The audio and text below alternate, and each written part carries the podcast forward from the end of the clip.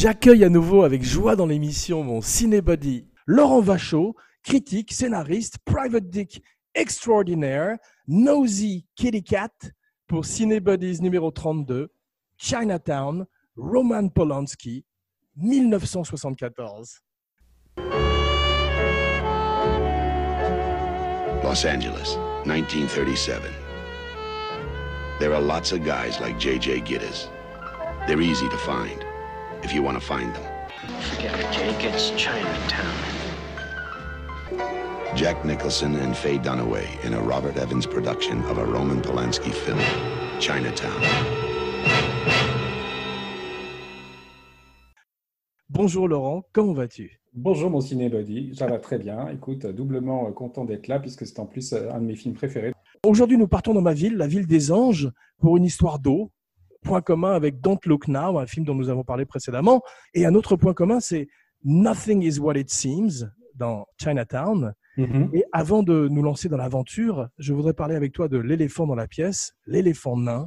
Roman Polanski, un homme que je n'aime pas du tout, mais j'aime beaucoup deux de ses films, un dont nous avons parlé précédemment, Ouais. Rosemary's Baby, et celui-là. Son aventure a lui aussi a terminé dans l'eau, comme je disais, dans un jacuzzi. Et je voudrais que tu nous racontes ta rencontre avec Roman Polanski dans un jacuzzi. Non, euh, c'était au C'était restaurant. pas dans, c'était pas dans un jacuzzi. euh, C'était euh, en fait, comme je, je, je l'interviewais en fait pour la revue Positif, hein, pour laquelle j'écrivais et que j'écris toujours occasionnellement. Mais là, c'était euh, il y a 25 ans, hein, donc euh, à l'occasion de la sortie de La jeune fille et la mort, un film qu'il avait fait euh, en 95 avec Sigourney Weaver. Et Ouais. il, il- il donnait ses entretiens en fait pendant ses déjeuners. Donc, tu allais déjeuner avec lui dans, dans un de ses restaurants préférés, à côté de chez lui, dans le 8e arrondissement. Parce qu'en plus, il n'aime pas aller très loin. hein. Euh, Donc, c'était a priori très agréable, tu vois, d'aller déjeuner avec Roman Polanski. Tu vois, c'est même, je me souviens, j'étais assez intimidé parce que j'avais pas encore interviewé beaucoup de, de metteurs en scène, en tout cas de, ce- de ce- de cette dimension-là. Et, euh, et je me souviens, on nous avait, c'était dans un restaurant qui s'appelait Chez André, euh, rue Marbeuf. Et on nous avait réservé une sorte de, de petit dégagement. Enfin, il y avait, c'était pas un box, hein, mais il y avait, il y avait un- une banquette avec juste deux places comme ça, et Ouais. qui permettait d'enregistrer.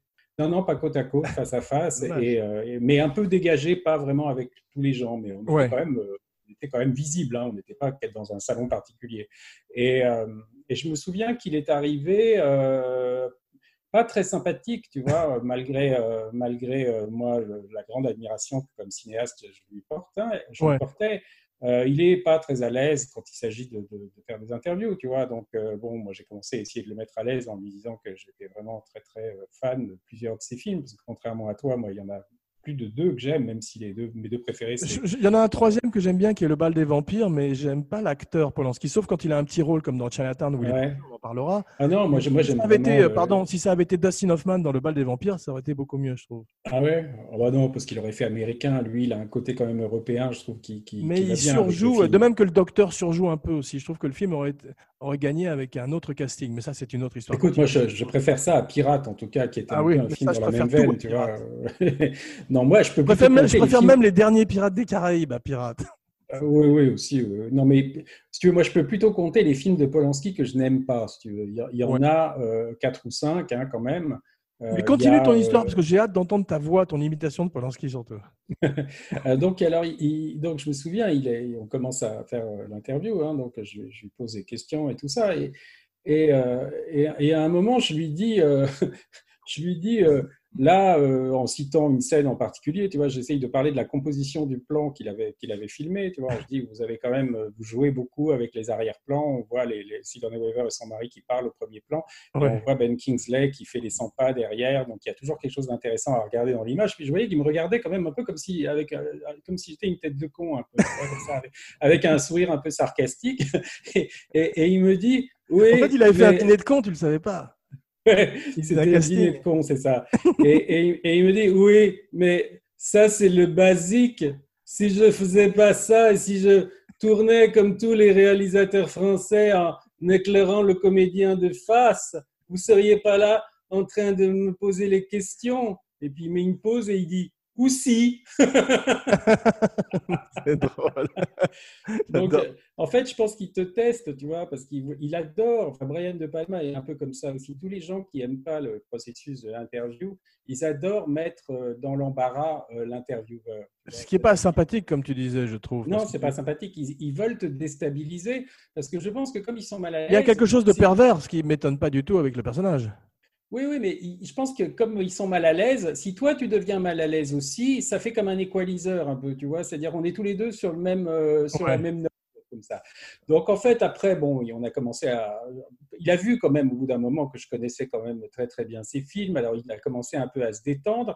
Et alors ce qu'il y avait de, de vraiment particulier sur La jeune fille et la mort, je sais pas si tu as vu le film, Non. que ça, par- ça parle quand même d'un- d'un- d'une femme qui a été violée et torturée, tu vois, Sigourney Weaver, puisque ça se passe en, Arge- en Argentine, tu vois, une femme qui reconnaît en fait son violeur. Enfin, Un ancien nazi, qui- si je ne m'abuse, c'est ça? Non, un colonel, un, un colonel, tu vois, genre Pinochet, enfin de la. Armin Müller-Stahl, c'est ça, non? Non, non, non, non, non, c'est Ah Ben. Kingsley. Ben. Kingsley qui, qui joue un, un ancien, euh, un ancien tortu, enfin un Tortionneur, un- ouais. Donc, tortionnaire. Plus de voix de Polanski, s'il te plaît. Et moins Et, de, alors, moins de jeunes filles et la mort.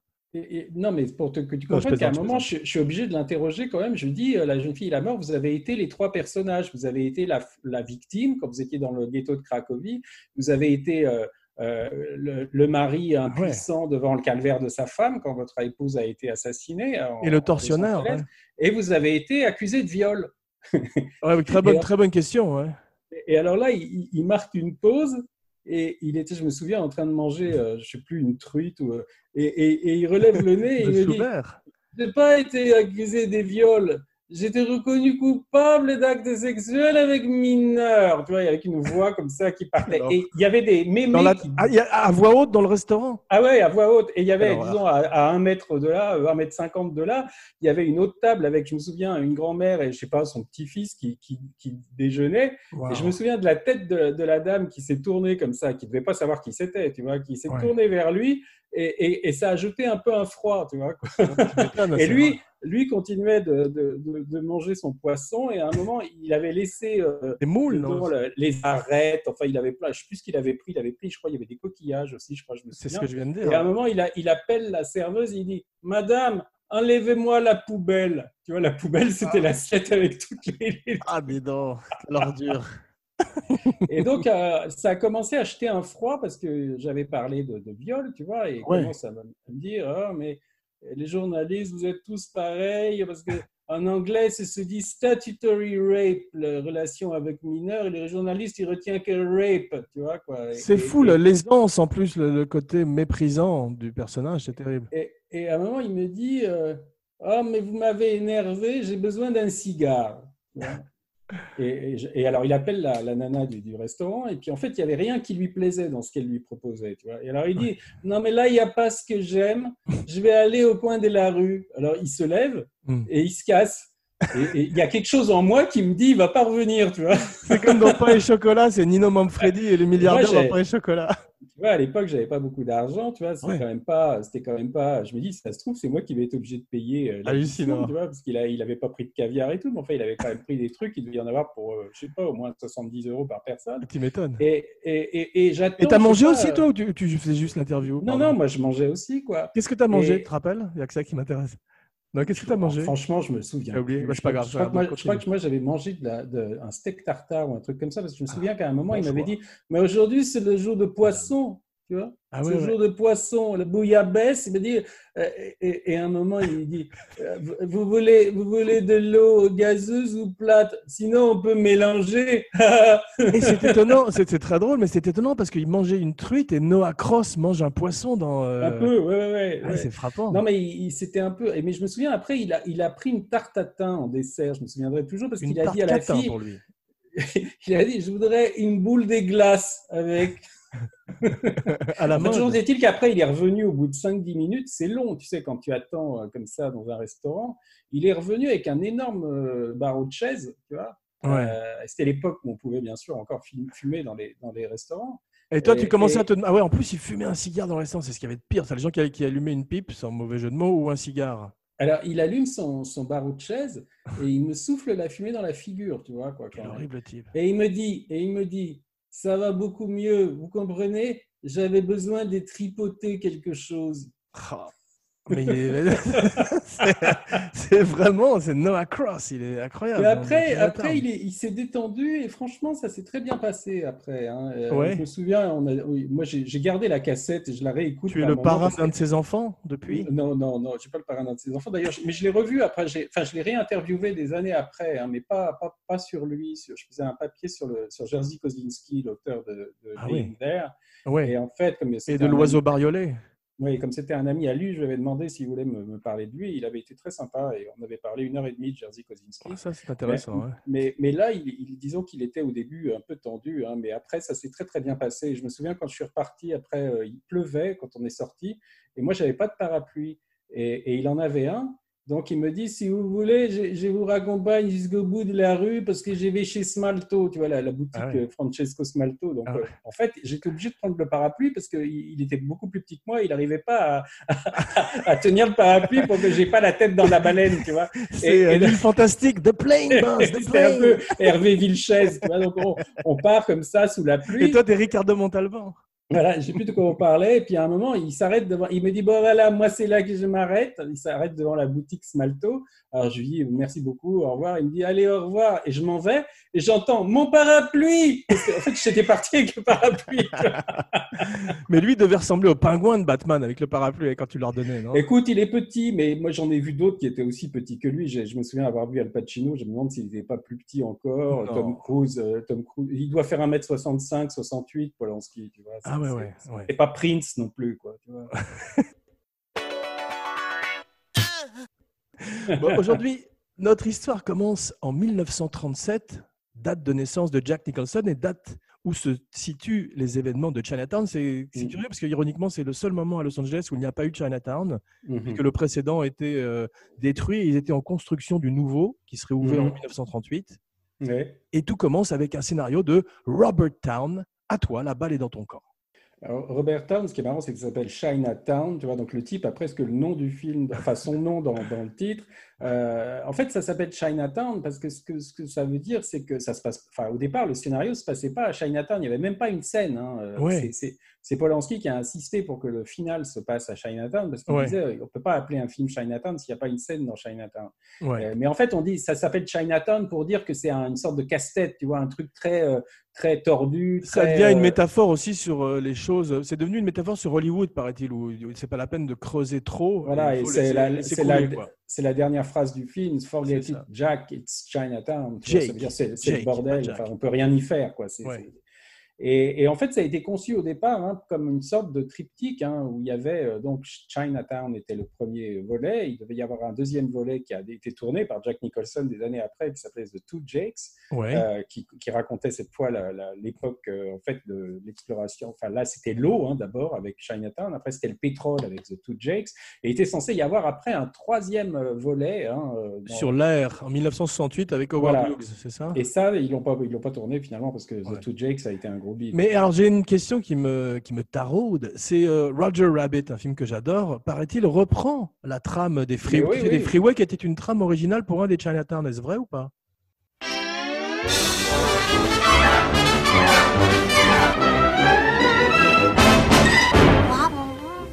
Euh, écoute, je sais pas, mais en tout cas, il y, y y a une allusion à Chinatown qui est certaine dans. dans, dans- Bien sûr, dans parce que même le début, le début de Chinatown, quand on est avec Burt Young, extraordinaire, dans le, dans le bureau, en Ouais. curly, et j'avais l'impression que c'était Bob Hoskins dans euh, Roger Rabbit. Un petit peu, oui, oui, non, non, mais ils, ils ont sûrement. De toute façon, c'est un film séminal qui a inspiré. Et la même palette, Ouais. même palette de couleurs, de crème, superbe. Il y a même un dessin animé, je crois, qui s'appelle Rango, je crois, qui est, qui est inspiré de Voilà où je voulais en parler aussi, où tu Ouais. as euh, John Huston qui est une tortue. Il y a la seconde série, la seconde saison complètement ratée de, de True Detective qui est aussi clairement inspirée de ça, tu vois. Et même, j'ai trouvé, euh, j'ai trouvé par moments que ça me faisait penser à l'esthétique de Ratched, la série télé sur Netflix. Les voitures, les couleurs, et puis en particulier cette scène à l'hospice. Ouais, enfin, moi je trouvais que Ratched était quand même beaucoup plus stylisé. Tu Plus vois, stylisé, plus des palmaesques, Ouais, mais il, y avait, voilà, euh, ouais. il y avait quand même une, par moments, on sent euh, des références et des, un hommage euh, évident à Chinatown. Ah, mais de toute façon, on ne compte plus le nombre de références à Chinatown, hein, que ce soit dans Angel Heart, on en avait parlé aussi. Alors, Ouais, moi j'avais une question parce qu'il y a beaucoup de points communs avec Angela, mais je voulais justement euh, confronter le noir et le néo-noir. Quelle est la- Mhm. la, la- la différence? Parce que certains films néo-noirs comme euh, Blood Simple des frères Cohen, tu vois, tout d'un coup un film contemporain qui est un film noir, alors que celui-ci est un film des années 70, mais qui est un film noir. Donc c'est un néo-noir ou un noir? Le néo-noir, c'est surtout une, une- une sorte d'appellation qui est arrivée un peu plus tard que, que, que à l'époque de Chinatown. Ça, on n'appelait pas encore ça le néo-noir. C'est arrivé, tu vois, vers Body Heat, tu vois, un peu. euh, D'accord, ces c'est ce que je pensais aussi, ouais. Mm, mm. vers les années 80, euh, euh, et surtout avec euh, les films comme Usual Suspects, comme euh, The ça. Last Seduction, tu vois, enfin, Mm. dans, dans les années 90, il y a eu tout un courant de, de films comme ça. Ouais. euh, mais même Seven, j'ai vu sur, dans Wikipédia, Seven est classé comme un film noir aussi, néo-noir. Ouais, mais on disait souvent du néo-noir que c'était une sorte d'en- d'ense- ensemble piece, comme on dit, tu vois, où il y avait plusieurs personnages comme ça. Un peu, même Pulp Fiction rentrait aussi dans le, dans le néo-noir hein, à l'époque aussi. Ah, donc avec des histoires de, de crimes en général quand même. de Avec des ouais. histoires un petit peu clichés, mais racontées autrement, et avec Ouais. surtout un élément de gore, tu vois, enfin proche du Ouais. film d'horreur un peu. Quoi. Ok, très intéressant. il y a des éléments de film d'horreur. Il y a des éléments de films d'horreur dans Chinatown. Et ce qui m'a fasciné, c'est comme euh, Polanski casse les codes du genre, comme un petit peu Kubrick le fait avec l'horreur pour Shining, et amène le noir dans la lumière, dans, sur la plage carrément. C'est formidable. Oui, c'est-à-dire qu'il il reprend pas, il y a, il y a juste le générique, hein, ce générique de Chinatown, qui reprend un petit peu, euh, on croirait pendant quelques secondes, l'esthétique du film noir, tu vois, façon euh, C'est euh, beau, les ouais. stores, euh, tout ça. Et, Sépia, et- et ouais. Même, ça amène presque un côté un petit peu fantastique. Tu as l'impression, tu vois, d'un générique comme King Kong, un peu, tu vois, noir et blanc, avec une vrai. sorte de. Et, et après, par contre, tu vois, il n'essaye pas de faire euh, un film en noir et blanc, euh, filmé comme un film des années 30. Tu vois. C'est- Non, et du tu sais, excuse-moi de t'interrompre, mais on disait souvent que les, les films dont on parlait comme, euh, étaient résumés quasiment dans les premières minutes, comme Don't Look Now ou comme Apocalypse Ouais. Now. Et là, je trouve, tu sais, il y a une- un gros cliché du film noir qui sont les persiennes, ce qu'on appelle les, les, les Venetian stores, tu sais en anglais. Euh, Ouais. Blinds. Et là, Ouais. Curly met des coups de poing dans les, dans les persiennes. Donc tu sens qu'effectivement, C'est ça. Polanski arrive pour défoncer le genre un petit peu, ou en tout cas pour le réinventer. quoi. Je, je- Un petit peu, ouais. attention aux mots que j'emploie avec lui. Oui, d'ailleurs, je crois qu'il lui dit à un moment, euh, arrête de, de défoncer mes stores, je crois. Ouais, c'est ça, je les ai fait Oui, installer la semaine dernière. Ouais. Voilà, et, euh, et donc après, donc, ce qui est vraiment formidable, enfin, en tout cas, ce qui est, qui est que je crois les, les, les, les films noirs du, du- du- des années 30, 40 ne faisaient pas, c'est que là, il y a quasiment un parti pris qui est tenu du début à la fin et qui est propre à Polanski. hein. C'est c'est de ne jamais sortir du point de vue du personnage principal. Mais il dit que c'était un truc qui était un, un principe de Chandler, ça. Oui, mais pas de, en cinéma, si tu veux. Je pense franchement que c'est le seul film. Ah, euh, intéressant. Enfin, en tout cas, euh, les films de après. Bogart ou les films euh, qui ont suivi les. les- C'était pas aussi euh, prononcé. Là, c'est vraiment, on est souvent, tu vois, Ouais. euh, derrière l'épaule de Nicholson. Et souvent, tu vois, même de filmer le dos ou une amorce, euh, c'est encore plus subjectif que de filmer simplement ce que voit le personnage. tu vois. Ouais. C'est-à-dire que quand tu le vois avancer, et on voit très bien comment euh, Polanski a compris quand même, a, a- a bien compris le visage de Nicholson. C'est-à-dire, il s'amuse quand même toujours à, à le choper sur son bon profil, tu vois, à, à montrer même juste avec le, le bord du chapeau, sans forcément voir le, le- les Nicholson yeux, est vois. extraordinaire. Voilà, et moi je pense que c'est. Enfin, j'ai tendance à penser, et Nicholson a joué dans beaucoup de très bons films, et, mais je, moi je trouve que c'est le film qui le définit. qui C'est intéressant. Plus que, plus que Coucou, tu trouves? Oui, oui, parce que là il y a quelque chose, en tout cas ça a été écrit, tu sais, donc par. euh, bon, Bob Town était un, un ami proche hein, de Polanski, ils euh, de, de Nicholson. se ils étaient, roommates, depuis- ils étaient roommates et Ils il a étaient écrit le film pour lui. Ouais. ils, ils, ils ont même pris, je crois, des cours de comédie ensemble parce que Ro- Ro- Robert Town était un aspirant acteur euh, quand il était jeune.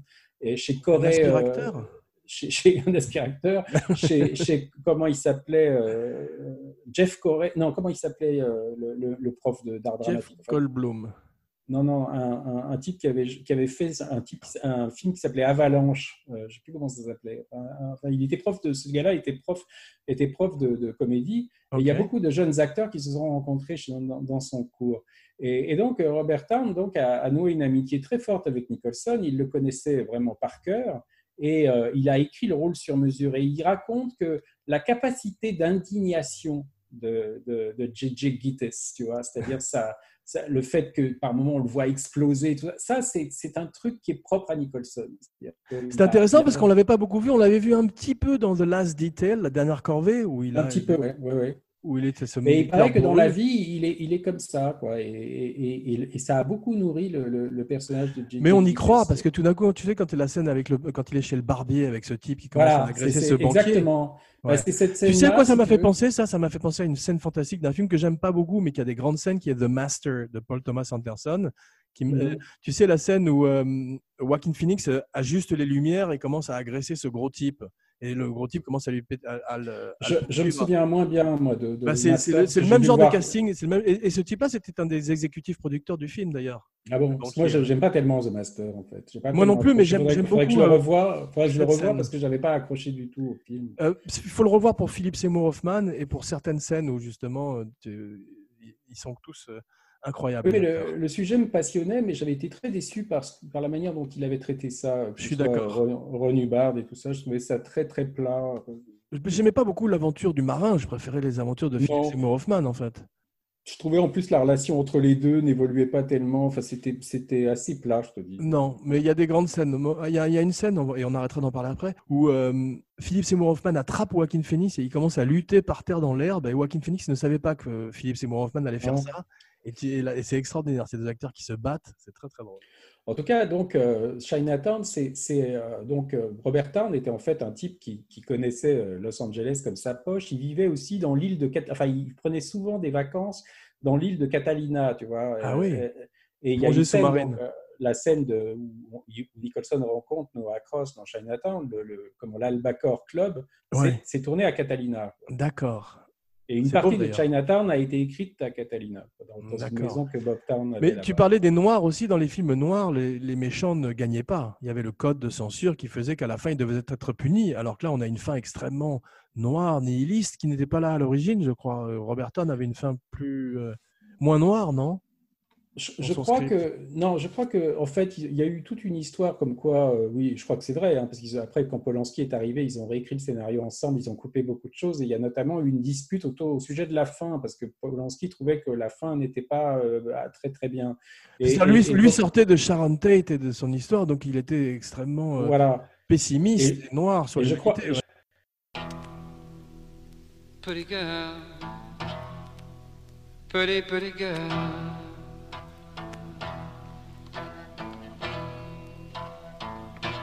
Cease to exist. Just come and say you love me.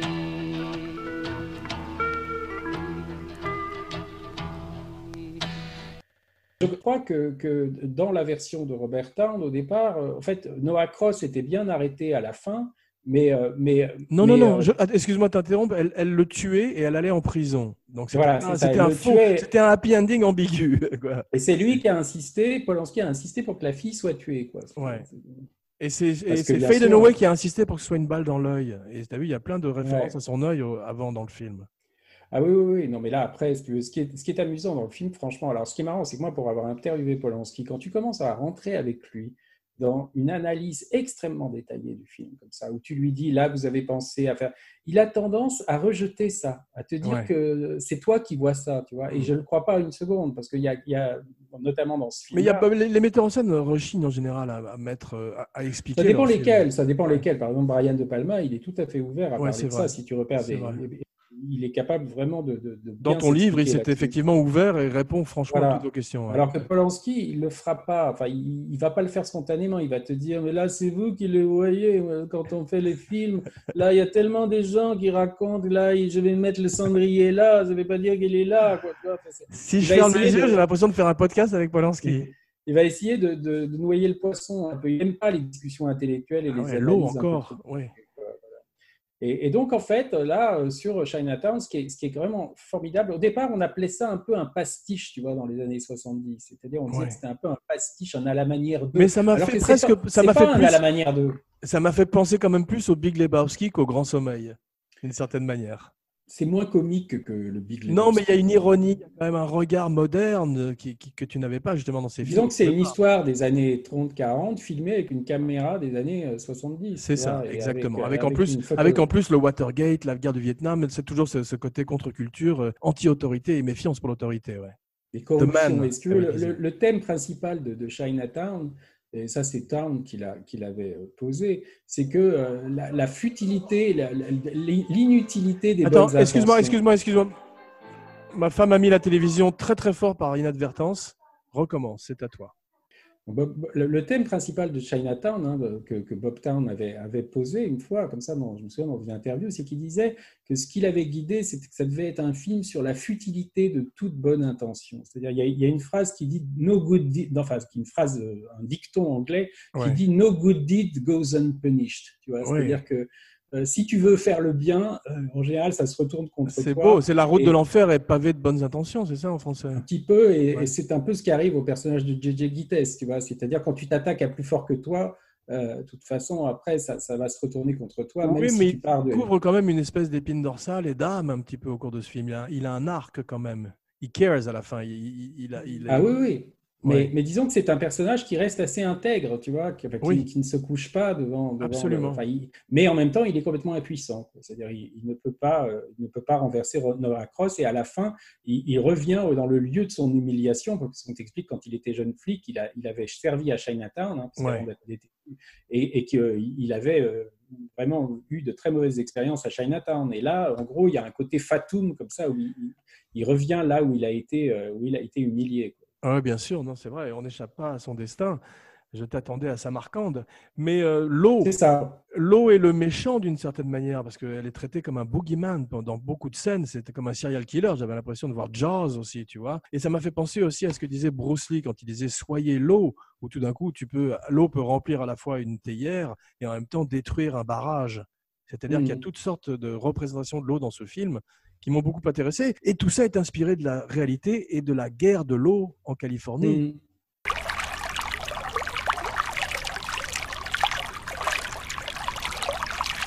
Avec William Oui, oui, c'est ça, Mulholland. euh, enfin, disons que tout Los Angeles, en gros, est un désert hein, et qui a été euh, sans l'eau, euh, il n'y aurait pas eu de Los Angeles. Donc c'est vrai qu'il y a une sorte de- d'histoire des origines, un peu. Il y a un côté presque biblique un petit peu dans là-dedans. euh. Exactement, avec Noah de- Cross, Noah Cross qui s'appelle Ah. Noé Croix. Voilà, Noah Cross, c'est quand même un nom biblique, tu vois. euh, Et il d'eau y a quand aussi. même aussi, la- la- la- il y a- il y, a tout ça qui, qui donne un côté mythologique à l'histoire. Et alors la grande difficulté pour Town, hein, il expliquait, c'est qu'il y a cette histoire de viol de la terre, hein, puisque c'est et tu as le viol de sa fille, tu vois. Ouais. Et il racontait qu'il ne savait pas dans quel ordre au départ, alors que ça paraît assez évident aujourd'hui, mais il ne savait pas ce qu'il fallait mettre en premier, ce qu'il fallait d'abord traiter. Euh, tu vois, révéler euh, que Ouais. Dunaway avait été violée par son père et après le scandale. Donc en fait, il paraît qu'il a, il a tourné beaucoup pour savoir dans quel ordre il fallait euh, raconter l'histoire. Et, Ah. on voit mal comment il aurait pu raconter ça dans l'autre sens, puisque c'est quand même une sorte de tragédie grecque comme ça, avec des paliers dans l'horreur qu'on franchit, tu vois, où à la fin, tu te, tu- Absolument. Il y a- il y, a un côté Oedipe un peu, quoi, tu vois, dans, dans le- dans- dans le- dans l'histoire.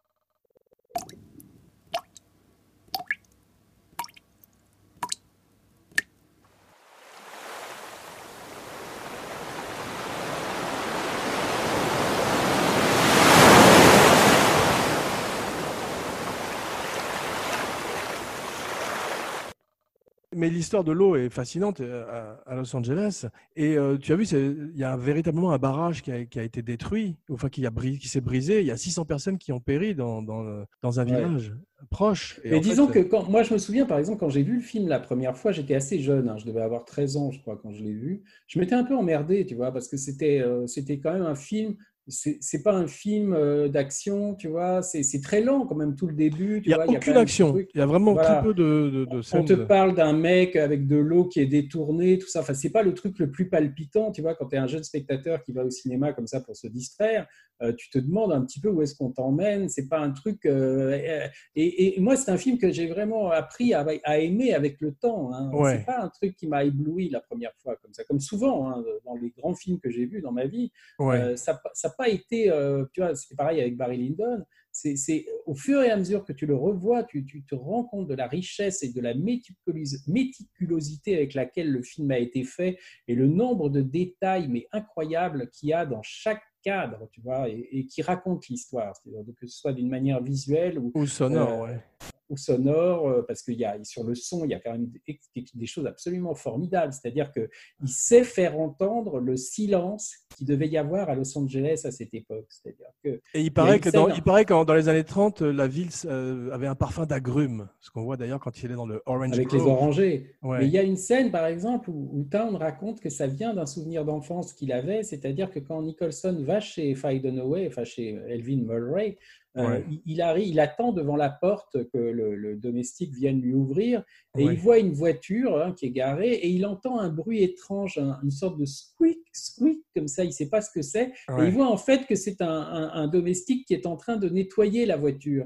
Et le eau. bruit, voilà, et le bruit de- de- du chiffon, tu vois, sur la vitre qui fait un petit bruit. Et Town disait que c'était une époque où on pouvait encore entendre ce genre de bruit, tu vois. C'est drôle, mais c'est un, film sur l'eau ou sur l'absence d'eau, parce que même quand il n'y a pas de- d'eau dans le plan, on te montre qu'il n'y a pas d'eau. Par disons qu'à à chaque, désert. à chaque moment du film, c'est vrai que l'eau a, a souvent, et- on est souvent proche de l'eau, hein, que ce soit après quand il trouve les, les lunettes à double foyer de Noah Cross dans la- dans l'espèce de bassin. Ouais. Il y, a, y a quand même toujours euh, l'eau et Je sais que Robert Evans propose au départ 175 000 dollars à Robert Town pour faire Gatsby le Magnifique. Absolument, ouais, parce qu'à l'époque, il voulait que, euh, que il vivait déjà, enfin, il vivait avec Ali McGraw, hein, Robert Evans, la- l'actrice de Love Story, et euh, il, cherche, il cherchait en fait à, à caser, euh, à faire euh, écrire des rôles sur mesure pour, pour, pour Ali McGraw. Et il voulait que Ali McGraw joue dans Gatsby le Magnifique, hein, le rôle qu'a finalement joué Mia Farrow dans le film de Clayton. Et, et- et il voulait aussi que Ali McGraw joue dans, dans Chinatown hein, au départ, le rôle de Faye Dunaway. Waouh. Ça Et n'aurait pas été le même film. non, c'est sûr. Et euh, Jane Fonda aussi était pressentie pour le rôle, mais c'est Polanski Oui, elle- qui a choisi Faye Dunaway.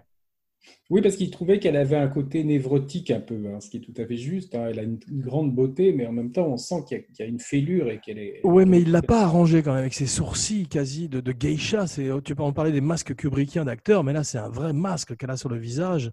Et euh, aussi belle soit-elle, il y a des moments où c'est difficile, ses sourcils aussi fins. C'est basé sur la mère de Polanski, paraît-il. Oui, parce qu'il il voulait qu'elle ressemble vraiment aux femmes de l'époque et il se souvenait que sa mère avait des, se, se faisait les sourcils comme ça au crayon. hein, euh, donc il avait voulu reproduire un peu ça. Et puis il y a- ça s'est pas très bien passé avec Faye Dunaway. Il y a des Ouais. anecdotes célèbres, hein, euh, Ouais. comme quoi il lui avait arraché un cheveu pour un plan parce qu'il avait un cheveu qui arrêtait pas de dépasser tout le temps et qu'elle a, a piqué une crise et qu'elle est partie du plateau. Enfin, Mais il une s'est pas bien entendu avec Nicholson non plus.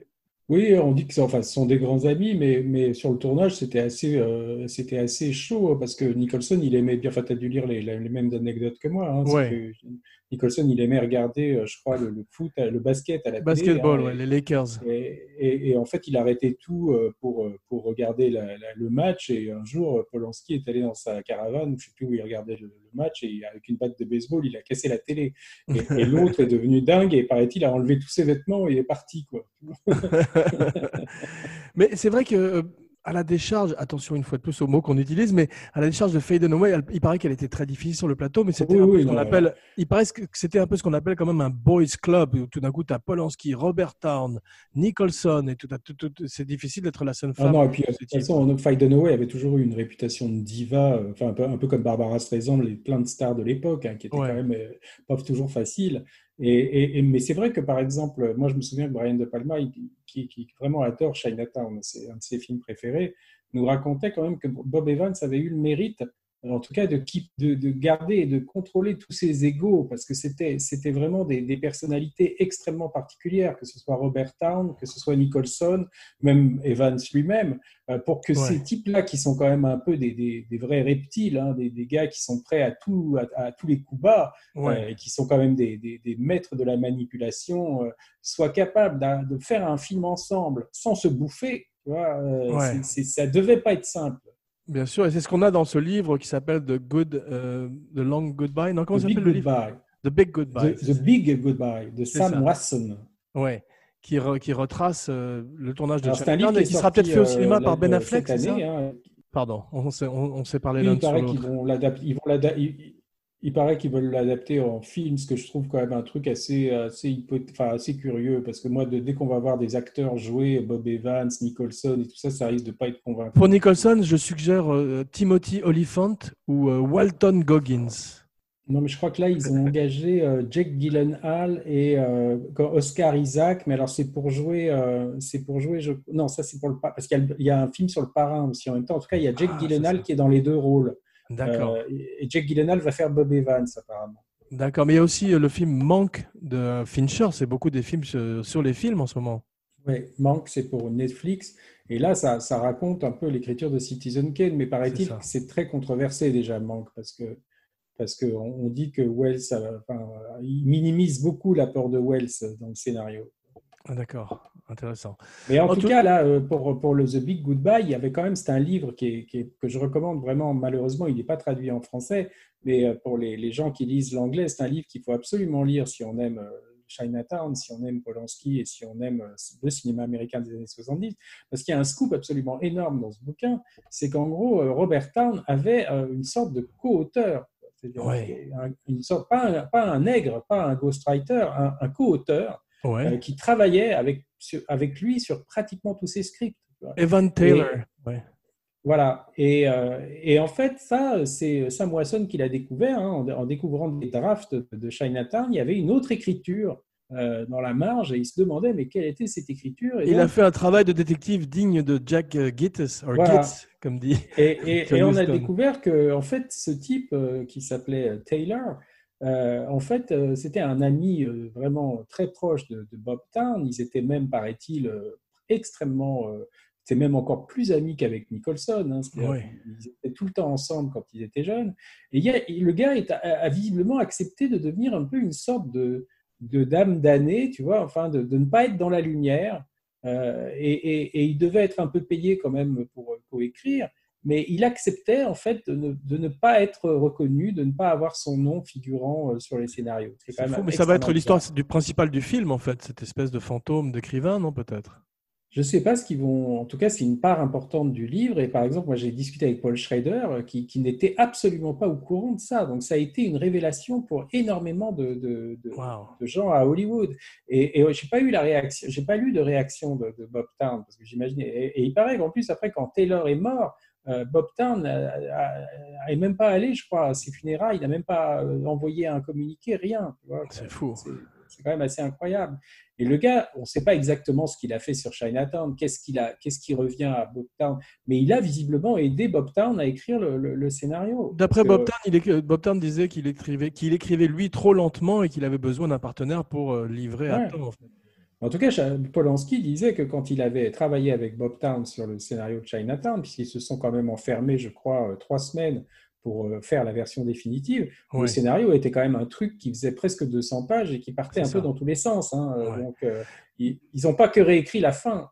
C'est vrai, mais Polanski fait un truc très intelligent que je trouve qui participe de la modernité du film, c'est qu'il coupe la voix off, la narration très, très film noir, justement, il l'enlève et on découvre chacun des événements du film aux premières loges avec Jack, Jake. Non, mais ça, je crois que c'était déjà dans le scénario. hein. Il y avait, je ne crois pas qu'il y avait de voix off dans le Ah scénario. bon Parce que j'ai l'impression que Tarn avait euh, mis une voix off au départ. Non, non, non, pas, non, ils l'ont pas tourné Non, Non, non, non, je ne crois pas. D'accord. Ah bon, parce que- Non, non, ce qu'il y a, c'est qu'il y avait beaucoup d'autres scènes, ils en ont condensé, enfin, comme on fait sur tous les scénarios, hein, mais, il y avait, je crois qu'il y avait même, euh, je crois qu'il y avait des flashbacks de, de, de Gigi Gittes à Chinatown, enfin des trucs comme ça, tu vois, qu'ils ont enlevés. Euh, Ouais. mais, euh, mais en tout cas, ils ont, euh, ils, ils ont vraiment euh, complètement réécrit. Alors, en fait, Schrader, par exemple, il dit que ça, finalement, ça ne l'étonnait pas beaucoup que- qu'il y ait eu un, un- un autre co-auteur, parce qu'il dit qu'en fait, le scénario de Chinatown est le meilleur de, de Town, et qu'il n'a jamais trouvé que les autres scénarios de Town étaient du même niveau. Et c'est peut-être en fait parce qu'il y a eu l'apport de Polanski, hein, et, et- Mais il était aussi- connu surtout comme script doctor, non D'une certaine il manière. était connu comme Street Doctor, mais quand même aujourd'hui, euh, Chinatown passe pour être peut-être le plus beau et le plus grand scénario du, du cinéma. C'est-à-dire qu'il y a des gens, il y a des gens qui disent que c'est le Graal du scénario et d'autres gens qui Voilà. disent que c'est un petit peu incompréhensible et que c'est pas fatalement euh, le meilleur scénario du monde non plus. C'est comme les gens qui disent que Citizen Kane est le meilleur film du monde. Tout le monde a ses goûts. Et... Bon, après, qu'est-ce qu'on appelle meilleur film du monde? En tout cas, ça. moi, moi, quand, tu, quand tu décortiques vraiment Chinatown, tu vois à quel point, enfin, ça vaut pour la mise en scène hein, aussi, hein, c'est à quel point le, le- c'est quasi parfait. Je vois pas ce Ouais. qu'on pourrait euh, rendre meilleur dans Chinatown. Tu vois, ça fait partie de ces films où, où tout Ça, pourrait être, ça pourrait être un peu moins raciste avec les Chinois. mais ça reflète l'époque de l'époque, le. Los Angeles de l'époque, hein. Et surtout vrai. le personnage de, de Nicholson, parce qu'on sent que comme il a eu une mauvaise expérience à Chinatown, chaque fois qu'il voit un Chinois et notamment Mais le, tu as vu le, à l'époque, euh, majordome de Fight Dunaway, il est, ouais, le grand James Hong, le légendaire Voilà. James Hong. Il est euh, méprisant. Tu as vu qu'à l'époque, il y avait eu des ligues euh, asiatiques qui se sont levées contre le film en disant que c'était des stéréotypes, non seulement des stéréotypes, mais qu'en plus, les véritables méchants du film étaient ces, ces vieux oligarques blancs euh, représentés par John Huston et non pas les Asiatiques qui n'ont rien fait à personne. Oui, enfin après, si tu veux, quand le parrain est sorti, il paraît que les Italiens n'étaient pas contents non plus. Ouais. Quand Scarface est sorti, les Cubains ont fait des. Quand Basic Instinct sort, il y a toutes les lesbiennes et les homosexuels. ouais, Donc après, je- dès que tu fais un film comme ça où il y a un méchant qui appartient à une sorte de catégorie Ouais. sociale. D'ailleurs, on parlait de, raciale- de- de Paul Thomas Anderson, il m'a fait penser aussi à Daniel Plainview, le héros de There Will Be Blood, tous ces gros euh, barons, comme la famille Kennedy, aussi le père Kennedy, qui étaient des monstres en fait, comme Noah Cross.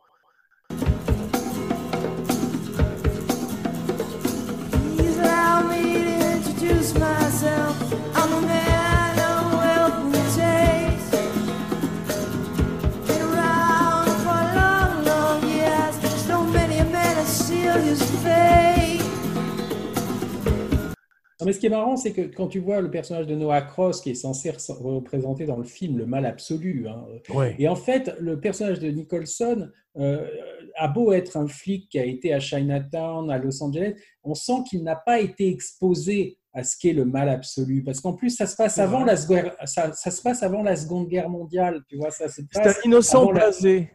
Voilà, il n'a pas encore conscience de ce que peut être le mal absolu. Tu vois, les nazis n'existent pas encore. On n'a pas conscience ouais. euh, en Amérique que- qu'on puisse aller jusque là, quoi. Tu vois, que ça puisse être ce niveau de perversion, de, de- de corruption et Ouais. qui va jusqu'à l'inceste après, quoi.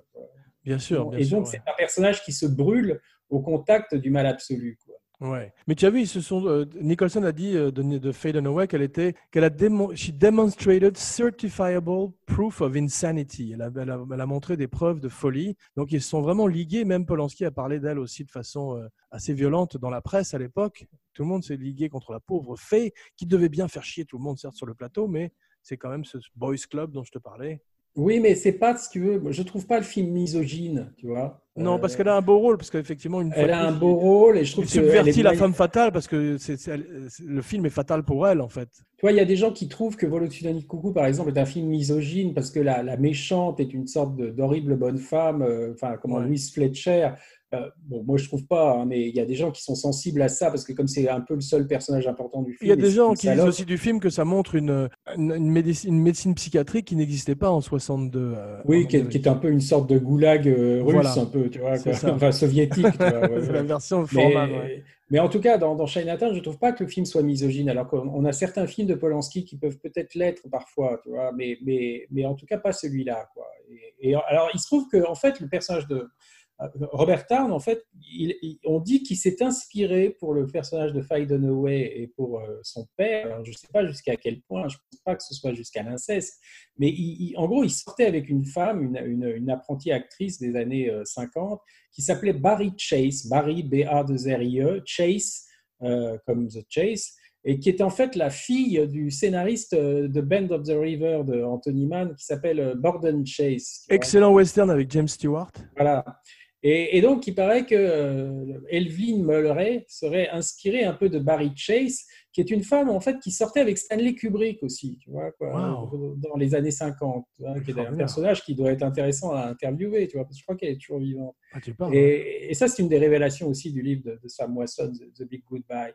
Et, et, et, et je ne sais pas, après, je ne pense, pas que Borden Chase ait violé Barry Chase, hein, mais il disait qu'il avait été euh, influencé pour l'écriture de- de- du personnage de Mulray et de, son, de son père par, euh, par ces, ces deux personnes. quoi. C'est fou, c'est passionnant. Mais euh, Faye Dunaway, elle, elle a dit qu'il y avait une, une cruauté incessante sur le plateau, un sarcasme constant, and the never-ending need to humiliate me. Le, le besoin Oui, bah, permanent de m'humilier.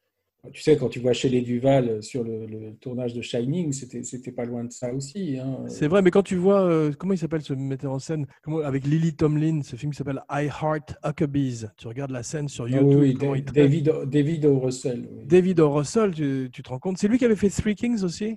Exactement. ouais. Tu sais que c'est là où George Clooney lui avait mis son poing dans la gueule, parce que tellement Ouais, il traitait ouais. mal les figurants. C'est un type qui a une histoire comme ça de Mais violence. Polanski, si tu veux, par exemple, moi j'ai interviewé Sigourney Weaver une fois euh, pour le film La jeune fille et la mort, et elle te raconte que Polanski était formidable avec elle. Tu vois, que pas du- euh, Mia Farrow, je crois qu'elle a eu une relation extrêmement euh, Enfin, ça- Polanski s'est très très bien comporté avec elle. C'est pas un type qui l'a torturé.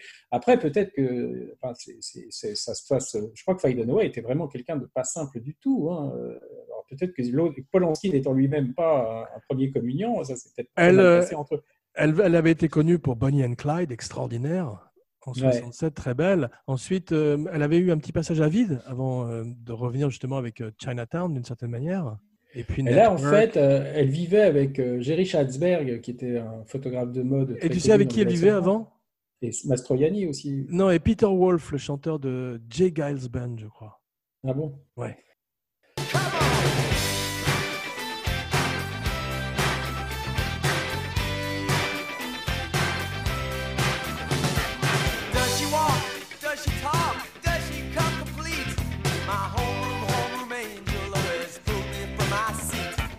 Après, elle a été avec un photographe qui s'appelait Harry Benson, je crois. Non, euh, comment il s'appelait? Terry O'Neill, je crois, plutôt. Ok, C'était un c'est ça, voilà. hollywoodien. Mm. Et, euh, et disons qu'en bon, elle a toujours eu une réputation très compliquée. Faye en plus, je crois qu'elle buvait pas mal.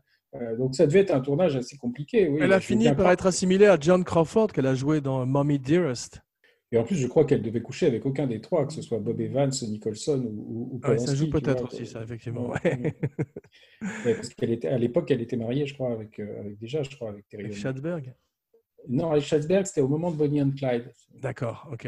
Et a- elle a fait un des beaux films de Schatzberg qui s'appelle Portrait d'une enfant déchue. Ouais. Tu disais que Town est un enfant de Los Angeles, effectivement, ou de la Californie. On sent cet amour de la ville. C'est très, très, très bien filmé. Est-ce que tu Ouais. connais un documentaire que je voudrais recommander aujourd'hui qui s'appelle LA Plays Itself? Non, non, je connais pas. Mais moi, tu sais, je connais pas. Est très bien à Los Angeles. Et je pense que Polanski là, le connaît pas plus, pas beaucoup. Il faut quand même bien pointer que sur Chinatown, il y a déjà l'apport de Robert Town, qui est un natif et qui connaît très très bien la Californie et, et tout ça. Et il y a surtout Richard Silbert, hein, qui est le, le chef décorateur Oui. et qui, qui est vraiment à trouver tous les extérieurs de Chinatown. Extraordinaire. Et, et l'architecture des maisons, qui, qui- et ce mode de vie qu'ont les gens, si tu veux, qui est très important. Parce que tu vois ça dans- très bien dans la scène où Nicholson va pour la première fois rencontrer Noah Cross dans son ranch. Euh, Extraordinaire. Tu, vois- tu vois que tous les décors sont conçus aussi pour vivre dehors. Et au moment où il a y cette espèce de, de fête de charité pour les shérifs et qu'il leur fait voilà, et il y a, y a des vérandas, il y a des vérandas pour qu'on soit toujours ouvert sur l'extérieur. C'est que c'est- une espèce d'hacienda très californienne, ouais. Voilà, et le cliché, par exemple, pour euh, si tu écrivais la scène de la rencontre avec Noah Cross, qui est censé être un type extrêmement puissant et tout ça, tu écrirais une espèce de grande baraque à la, à la Citizen Kane avec des, des domestiques. Et là, en fait, il- et tu vois arriver John Huston qui est avec des bretelles, Ouais. habillé un peu comme un, un pecno, tu vois, comme un far, far- Surtout, farmer. surtout comme un péon, c'est-à-dire il, Voilà. il s'inspire du Mexique avec cette ceinture qu'il a autour de la taille, mais il est magnifique. il est... Et ils déjeunent ensemble dans une sorte d'écurie, je sais pas, où tu vois, ou dans, dans un stand. euh, Enfin, c'est pas du tout une, une, une salle à manger euh, Ouais. extrêmement euh, Ouais, classieuse qu'on pourrait imaginer. Donc ça, c'est des petits détails, tu vois, qui apportent énormément d'authenticité, tu vois, au personnage. Et ça, ça- on sent que c'est c'est quelque chose qui est connu, qui est vécu, tu vois. Et ça vient, je pense, autant. Et Anthea Silbert, hein, qui était la, la, la femme de, de Richard Silbert, qui fait les qui costumes. était la, la costumière, tu vois. Et Coup de chapeau. Avez-vous vu le nouveau chapeau de Zozo C'est un chapeau à papot rigolo. Sur le devant, on a posé trois plumes de pan et sur le côté, un amour de perroquet pour Oh, sans mauvais jeu de mots, mais c'est vrai qu'en plus, euh, Nicholson, on parlait de Nicholson, il a une tête à chapeau. euh, donc ça lui va très très bien, cette mode des années 30. Il est Mais très on sent, on sent en tout cas que quand il est photographié, euh, on sent que Polanski s'est posé des questions sur, tu vois, la- la- comment le chapeau, euh, co- comment rendait le chapeau sur sa tête, comment sous quel angle filmer le bord du chapeau, tu vois. Enfin, tout ça c'est Ouais. extrêmement étudié. Extraordinaire aussi, chose très novatrice pour l'époque, c'est de, de défigurer son acteur et de lui mettre un pansement énorme sur la tronche pendant une grande partie du film. Mais en plus, ce pansement est très bien designé parce qu'il met en valeur ses yeux. C'est presque un masque de super-héros. Oui, mais si tu penses quand même le nombre d'acteurs avec leur, leur, euh, leur narcissisme qui Oui. auraient refusé de porter Bien ça, si c'est là où tu vois quand même la modernité et le cran de Nicholson. Ouais. C'est-à-dire qu'il s'en fout complètement. Et, et en fait, il arrive. C'était presque un running gag, hein, ce pansement, parce que c'est ça, ça c'est pas. Aujourd'hui, les types le mettraient dans une scène ou deux et ce serait, ce serait carrément fini. Là, il le porte pendant je sais pas combien de temps, mais Oui, et puis en plus, la cette film. cicatrice évolue. euh, Ce qui Voilà. est bizarre, c'est quand elle l'embrasse alors qu'il saigne. Ça, c'est un peu curieux, mais enfin bon. Mais il y a, il y a- tu vois, par exemple, à un moment, il se fait tabasser alors qu'il a son, toujours son, son, son truc sur le nez. hein. Il Ouais. se fait tabasser dans l'orangerie là avec euh, les types qui le- lui tapent dessus avec des béquilles. Oui, qui m'ont fait penser au, qui m'ont fait penser au redneck de Angel Heart dont on a parlé. Il y a vraiment une, il y a, il y a une, Et- grande ligne euh, conti- euh, de continu entre les films dont on a parlé, je trouve, véritablement. Et il fait ressaigner le nez de Nicholson à ce moment-là, tu vois, on le voit. il- donc c'est tous les détails. C'est ça qui est impressionnant dans les films de Polanski, c'est que les détails sont incroyablement travaillés. Même les, les, les, props, les, comment, les, les accessoires, quand il va dans cette espèce de, de registre, tu vois, dans la salle des registres pour, pour consulter tu vois, la page qu'il va arracher là dans le cadastre. En fait, tu sens que les livres sont des livres presque d'époque. Tu vois, c'est Ouais. le même quand même dans un film comme La, la Neuvième Porte que toi t'aimes pas tellement, mais moi que j'aime bien. Tu sens quand même cette attention aux, aux- aux J'aime accessoires. bien la première moitié. J'aime bien euh, 4 portes sur 9. tous, tous les, les- les vieux livres, tu vois, tu sens qu'en fait, il a, il a beaucoup insisté sur ça. Quoi. Et, et ça, c'est quand même quelque chose qu'il faut le mettre à son crédit, c'est qu'il il laisse rien au hasard, tu vois. Et, et donc, en tout cas, dans, dans- moi, ce que j'aime dans ce film, c'est franchement de voir à quel point les extérieurs sont bien choisis, de voir que chaque décor correspond au personnage qu'il habite, tu vois. Enfin, c'est c'est Ouais. quelque chose de même. Cette même scène de filature est extraordinaire parce qu'on voit effectivement la plage et la mer de, de Los Angeles. Et Nicholson est, un- est intéressant même quand il parle pas. Il arrive à rendre des plans où Ah, on simplement oui. sur son visage et ça, c'est des grands acteurs. ouais. Et il y a des choses, si tu veux, qui sont euh, franchement, euh, par exemple, tout le début où on est un peu paumé, où on ne sait pas trop ce qui se passe, ou quand Nicholson suit euh, Mulray, hein, le, le mari de Faye Très bon acteur, il ressemble un peu à Walt Disney. un petit peu, il le suit, on ne sait pas, il le regarde, il attend au bord de la mer, on ne sait pas ce qu'il fait. C'est, j'aime bien cette partie du film. Et ce que j'aime bien, c'est, c'est quelque chose d'assez osé, tu vois. C'est un type qui enquête donc sur un mystère et qui suit un type qui est lui-même dans son propre mystère. C'est-à-dire, c'est-à-dire que tu es, tu, tu, tu es un détective qui suit un type qui enquête lui-même sur quelque chose. Donc Ouais. ça donne un côté euh, presque, euh, tu vois, euh, mise en abîme comme ça. C'est-à-dire que tu, tu vois quelqu'un, tu comprends pas ce qu'il fait parce que le, personnage est en train lui-même de, de- d'enquêter sur quelque chose qu'il comprend pas. Tu vois, donc il y a, il y a- Il renforce le mystère pratiquement. C'est vrai. Avec, euh, tu disais, le très beau travail d'Antea, qui, euh, qui, avec ses costumes qui s'assombrissent au fur et à mesure que le film avance, qui commence avec Et- un, il est- au début, c'est le- c'est Gatsby le magnifique, avec ce costume Ouais. blanc en lin. Il est Et la très très belle, la très belle photo aussi de, de John Alonso. Alors, ça avait été un film qui avait été commencé par Stanley Cortez, tu sais, le, le- le- Oui. le directeur de la photo de la Nuit du Chasseur. Il y a deux scènes de lui dans le film. Voilà, parce que Polanski adorait la, la- la photo de la Nuit du Chasseur, qui est au contraire une photo noir et blanc extrêmement stylisée, qui est justement ce qu'ils n'ont pas fait là. Quoi, tu vois. Ouais. Et, et en fait, le type était, paraît-il, beaucoup trop lent et, et- et- et déjà peut-être un peu âgé. Et, c'est John Alonso qui a repris le, le- qui, a, qui a finalement. Au départ, le- ça devait être le même chef opérateur que Rosemary's Baby, Fracker, William A. Mm. Fracker, mais je crois que c'est Robert Evans qui ne voulait pas que les deux se liguent, Polanski et Fracker, contre lui. Ah ouais, il a préféré avoir Alonso, qui est formidable, qui fait une lumière naturaliste. 70. Alonso, c'est euh, euh, comment Brian De Palma l'a pris sur Scarface parce qu'il a, il, Ah, il adorait la photo de, de, de Chinatown. Ah, fantastique, ouais. J'ai appris que Chinatown était une des, une des influences premières du prochain Batman de Matt Reeves avec Robert Pattinson.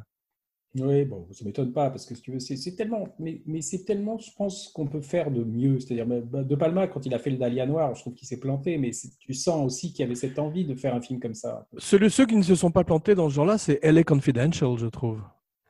Ou Roger Oui, Rabbit. mais ça, ça reste comme. Enfin, j'aime bien Elle est Confidential, mais je trouve pas que c'est du niveau de, de Chinatown. Il n'y a Non, pas, cette, pas- ce, ce fini. T'as pas Nicholson. Nicholson, c'est une star, euh, une movie star euh, dans son, sa force première. Là, il est en train de devenir Nicholson et c'est vraiment, il est au top de, de sa forme là.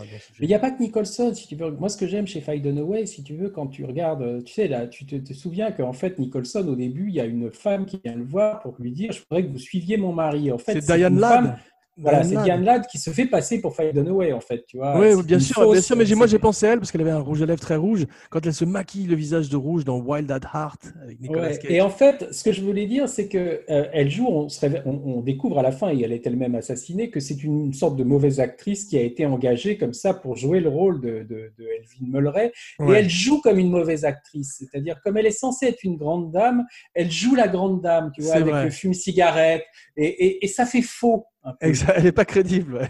Voilà, et quand tu vois la vraie Elvin Mulray après, euh, quand tu vois Dunaway et qu'elle elle, elle vient voir Gittes dans son bureau et lui dit Est-ce que vous me reconnaissez? Est-ce qu'on s'est déjà rencontrés? Tu vois qu'elle n'a pas besoin d'en faire beaucoup, tu vois? C'est-à-dire que, et c'est là où tu sens qu'il y a une intelligence du personnage, c'est-à-dire que tu sens que pour jouer le pouvoir, pour jouer la classe, tu n'as pas besoin d'en faire, tu vois. Quoi. Et Absolument. il y, a juste cette, il y a juste cette réplique qui dit je, je ne suis jamais dur avec les gens, mon avocat l'est pour moi. tu vois, et ça, ça définit un personnage. Et c'est là que, que Town est extrêmement fort. C'est vrai, mais là où Polanski est très fort aussi, c'est dans le casting des seconds rôles, comme les grands metteurs en Ah scène oui. qu'on aime. Ça, ça a, toujours, ça, ça a toujours été le grand fort de Paul. Que ce soit cet avocat dont tu parles, qui est ravi de, de s'adresser à Gittes, ou les associés de Gittes, qui sont non seulement Ouais. le père de Crispin Glover, Bruce Glover, qui est très bien, qui faisait un Ouais, des méchants dans, euh, dans Les Diamants sont éternels, il faisait Mr. Ouais. Wint, R.I.P. Sean Connery, spécial Sean Connery la semaine prochaine sur Cinebodies.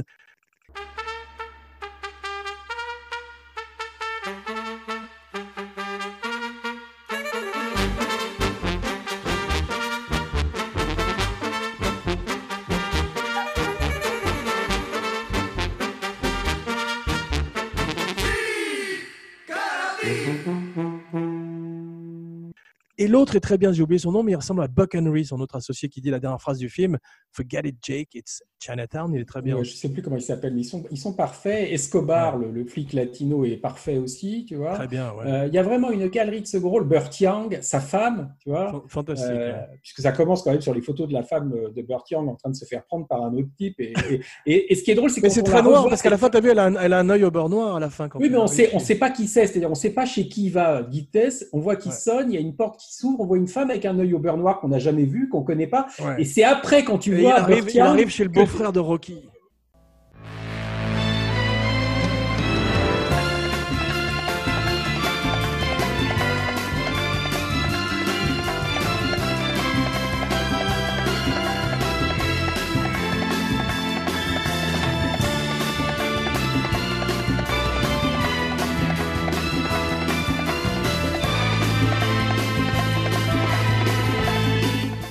Voilà, que tu comprends que quand tu vois Burt Young, tu comprends que c'est la femme en fait qui, qui s'est fait tabasser parce qu'elle trompe son mari, tu vois, c'est toujours extrêmement fait. Mais, mais vraiment, le, tu peux le prendre le film scène par scène, par exemple, même par exemple dans les, là, tu vois, la tension quand même. Quand, quand suit euh, Mulray, ces espèces de montres qu'il met sous les roues, tu sais, de la voiture, pour Extraordinaire. savoir, pour savoir quand, la, quand, la, quand la voiture va partir. Ça, parce que sont des vraies, la- idées, des vraies idées de scénario qui tout d'un coup font la mise en scène, comme quand ils cassent le, le phare à la fin. Alors ça, ça vient en fait, Town avait, euh, Town avait recruté, enfin avait, avait approché un vrai détective, enfin qui Ouais. lui avait raconté comment il faisait, tu vois. Et, Ça et- et- et ça, c'est des, des trucs, tu vois, qui ne s'inventent pas.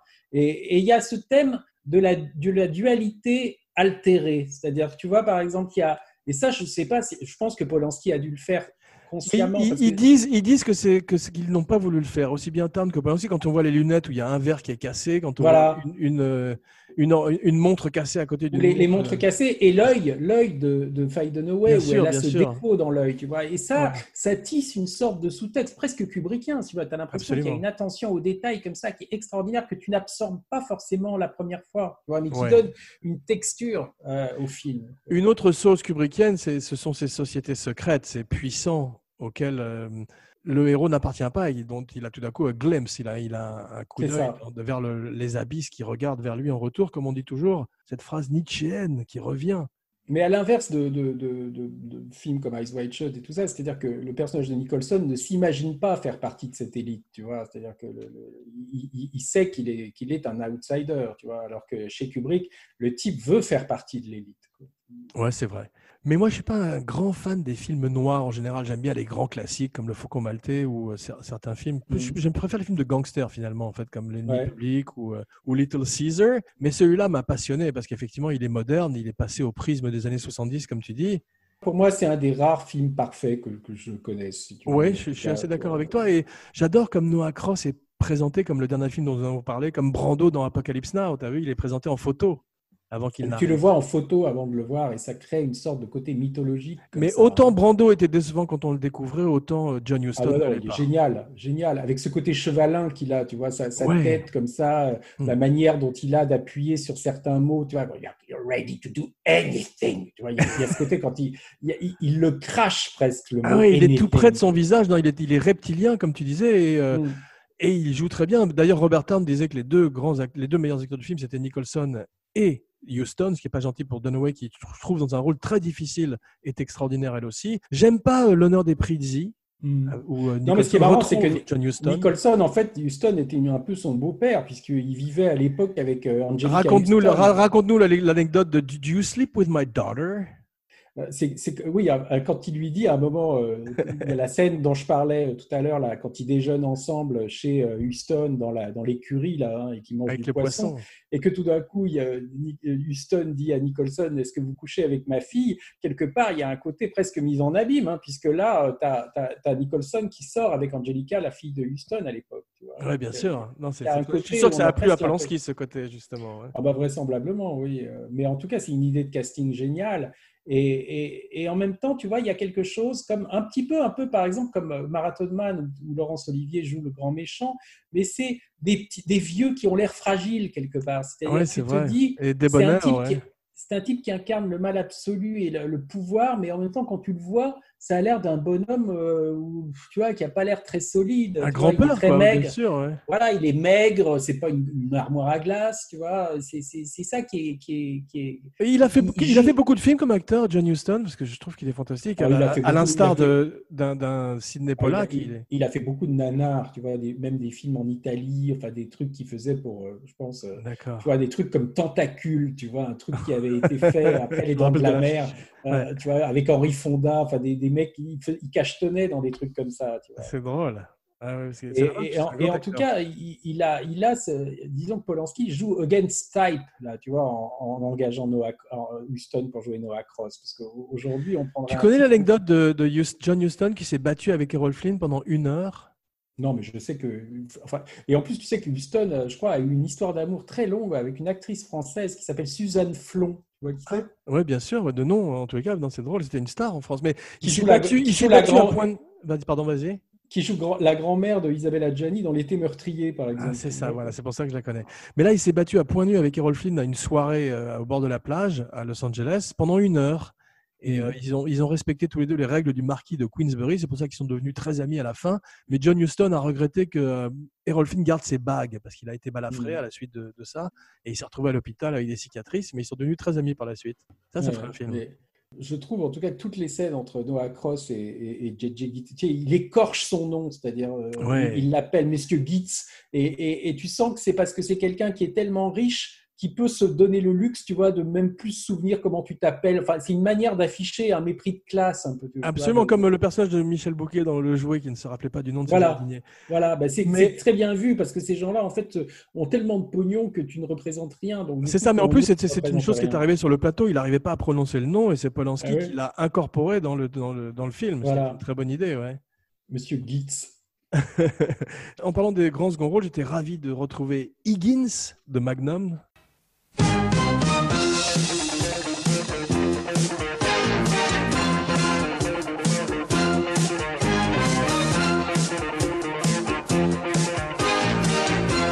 Cet acteur dont j'ai oublié Ouais, le nom, ouais, qui est- ouais. Il est dans plein de films, ce- cet acteur d'ailleurs. C'est un superbe acteur. Oui, le moustachu, là, euh, il y, a, il y a cette longue scène où Nicholson l'attend face à sa secrétaire qui est un peu acariâtre, tu vois. C'est ça, et- Qui est très et- bien et on voit aussi. que, en tout cas, il y a cette scène dans- chez la secrétaire avant que le type arrive. C'est très long, tu vois. On voit qu'il filme l'attente, on voit Nicholson qui fume et qui envoie de la fumée vers la fille. J'aime beaucoup. Ça m'a rappelé, ça m'a rappelé les scènes où Robert, euh, Rupert Popkin attend euh, dans l'agence. Ouais. tu sais, euh, C'est là qu'il voit les photos de. Noah Cross, mais tu sens que en même temps, tu vois, il- il- il- ce qui est bien, c'est que c'est comme quelque part à un autre niveau dans Barry Lyndon, c'est qu'on sentait qu'à cette époque-là, les gens avaient le temps et la mise en scène Ouais. reflète ça. C'est-à-dire, c'est C'est pas un truc speed, tu vois, Ouais. c'est- que les gens avaient. euh, quand Tu je parles des années de- 70 ou des années 30 Non, non, je parle de l'époque à, laquelle- à laquelle se passe Chinatown. D'accord. C'est qu'on sent que le temps ne s'écoule pas comme aujourd'hui. Ah ouais, non, c'est- très intéressant. ouais. Un autre acteur que j'ai adoré, c'est le gros. Tu sais, on parlait des gros dans les films de euh, Alan Parker, mais là, il y a un gros à la Ouais. morgue qui est d'un naturel extraordinaire. Ouais, ouais, ouais. Et il y a un moment, il y a, il y a un, acteur africain-américain qui passe, euh, qui joue un médecin légiste, et en mangeant un sandwich dans le fond, et c'est très très bien fait. Ça aussi, c'est des idées euh, un peu incongrues tout d'un coup qui font que la scène prend une deuxième, une deuxième épaisseur. En tout cas, il y a cette construction comme ça, je te dis, en, en, en palier, hein, c'est-à-dire qu'on a l'impression qu'il y a un côté poupée russe, c'est-à-dire que tu enlèves un premier truc, tu découvres un deuxième truc, un troisième truc, et tu montes après comme euh, si tu franchissais les cercles de l'enfer, tu vois, pour te rapprocher après du mal absolu qui est. qui- Exactement. qui- Quelle est la signification de cet enfant sur un cheval? J'étais tout d'un coup dans un film de Buñuel où euh, c'est curieux, cet enfant mexicain. Alors en fait, donc c'est la partie où Nicholson suit euh, Mulray euh, quand il sait pas trop. euh, Et après, c'est une dimension conte de fées étrange un petit peu dans cette séquence. Bah, au départ, en fait, tu sais, c'est que en fait, il- le boulot principal des, des- des détectives, c'est de s'occuper des adultères. hein. Donc, il suit Mulray en pensant qu'il va voir une, une maîtresse, et il le voit euh, dans- attendre dans le désert, aller au bord de la mer. Et à un moment, il, il- il voit, euh, il le voit parler avec un enfant qui est sur un cheval, comme ça. ça. C'est très mystérieux. Ouais. Et en fait, Town expliquait que c'était très important euh, que cet enfant qui n'apparaît que deux fois dans le film, on s'en souvienne immédiatement. C'est-à-dire que quand Nicholson allait le retrouver après pour l'interroger, il fallait qu'on le remette instantanément. Et en le mettant sur un cheval, comme ça, tu te souviens de lui. C'est- un truc Ouais. comme ça d'écriture qui fait que, que, tu, euh, que, tu, que tu vas tout de suite te dire Ah oui, c'est le, gamin avec qui euh, Mulray discutait. Et aussi bien avec ça qu'avec le personnage de Noah, de Noah Cross, tu te rends compte que le Far West n'est pas très loin non plus. Ça, c'est Exactement. intéressant. C'est- Et qu'en tout cas, c'était une époque Los- à Los Angeles, il y avait encore des gens qui se déplaçaient à, à dos d'âne ou de, ou de mulet comme ça. Bah, moi, toujours aujourd'hui. Ah oui? Non, non. Et il y a, y a- y a aussi, sur- j'oubliais là sur, sur J. J. Gittes, euh, il, y a, il y a cette idée, tu vois, on le voit souvent lire le journal, tu vois, très souvent. Ouais, il y a une, un article sur Seabiscuit, le cheval. sur Seabiscuit. Et, et, et tu sens que euh, il, il absorbe beaucoup d'informations par le journal. Et, et quand euh, il- comment euh, la, la- Diane Ladd, qui se fait passer pour Madame Mulray, vient le voir à son bureau et lui dit Je voudrais que vous suiviez mon mari, c'est c'est, euh, comment il s'appelle Mulray. Il dit tout de suite Water and Power. Tu vois, Ouais. le, le type qui s'occupe. Et tu te dis qu'il n'y a qu'un gars qui, qui, qui, qui lirait le journal pour retenir ça, parce que tu, tu sais qui, te- qui s'occupe de, des eaux et, des, des- et de l'électricité, tu vois. Enfin, pour arriver à mémoriser ça, ça, ça, ça, ça type le personnage. comme Mais il se rend compte que ce sont les, les noms des gens morts qu'on utilise. Et puis j'aime beaucoup aussi Voilà. quand il vole les cartes de Higgins et qu'il s'en sert Ouais. comme ses propres cartes pour entrer dans le réservoir. Euh, Polanski, il est formidable dans ce rôle d'homme au couteau parce qu'il ressemble à une marionnette euh, de ventriloquiste. Il ressemble presque euh, au bébé de Rosemary. Il ressemble à Damien dans La Malédiction. Il a quelque chose Je de. fait, je crois qu'en fait, freaks. c'était pas, c'était pas lui au départ hein, qui devait jouer le rôle. Ah bon, mais Et- tu trouves pas qu'il ressemble à un méchant presque de Dick Tracy? C'est ça qui est intéressant comme un dimension. petit peu, ouais, ouais, ouais. Qui devait jouer le rôle? Je crois qu'au départ, en fait, il, il y avait un- non, non, je crois qu'il y avait un autre type qui était prévu. Je ne sais pas si le type n'a pas pu se rendre disponible. Et en fait, Polanski a dit qu'il allait le faire. Et D'ailleurs, il, il apparaît hein, souvent dans, dans- dans ses films.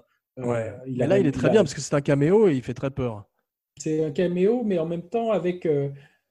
On, on s'en souvient. Enfin, c'est une scène très choquante, hein, puisque il paraît qu'à l'époque, il y avait même euh, des spectateurs qui croyaient qu'il lui avait vraiment fait, euh, qu'il lui avait coupé la narine. Mais parce qu'il le- disait à tous les, à tous les journalistes qui, leur- qui lui posaient la question, aussi bien Nicholson que lui, ils en avaient marre d'expliquer que c'était un effet spécial. Ils ont fini Euh, par dire qu'il l'avait fait pour de coupé vrai. Ouais, ouais.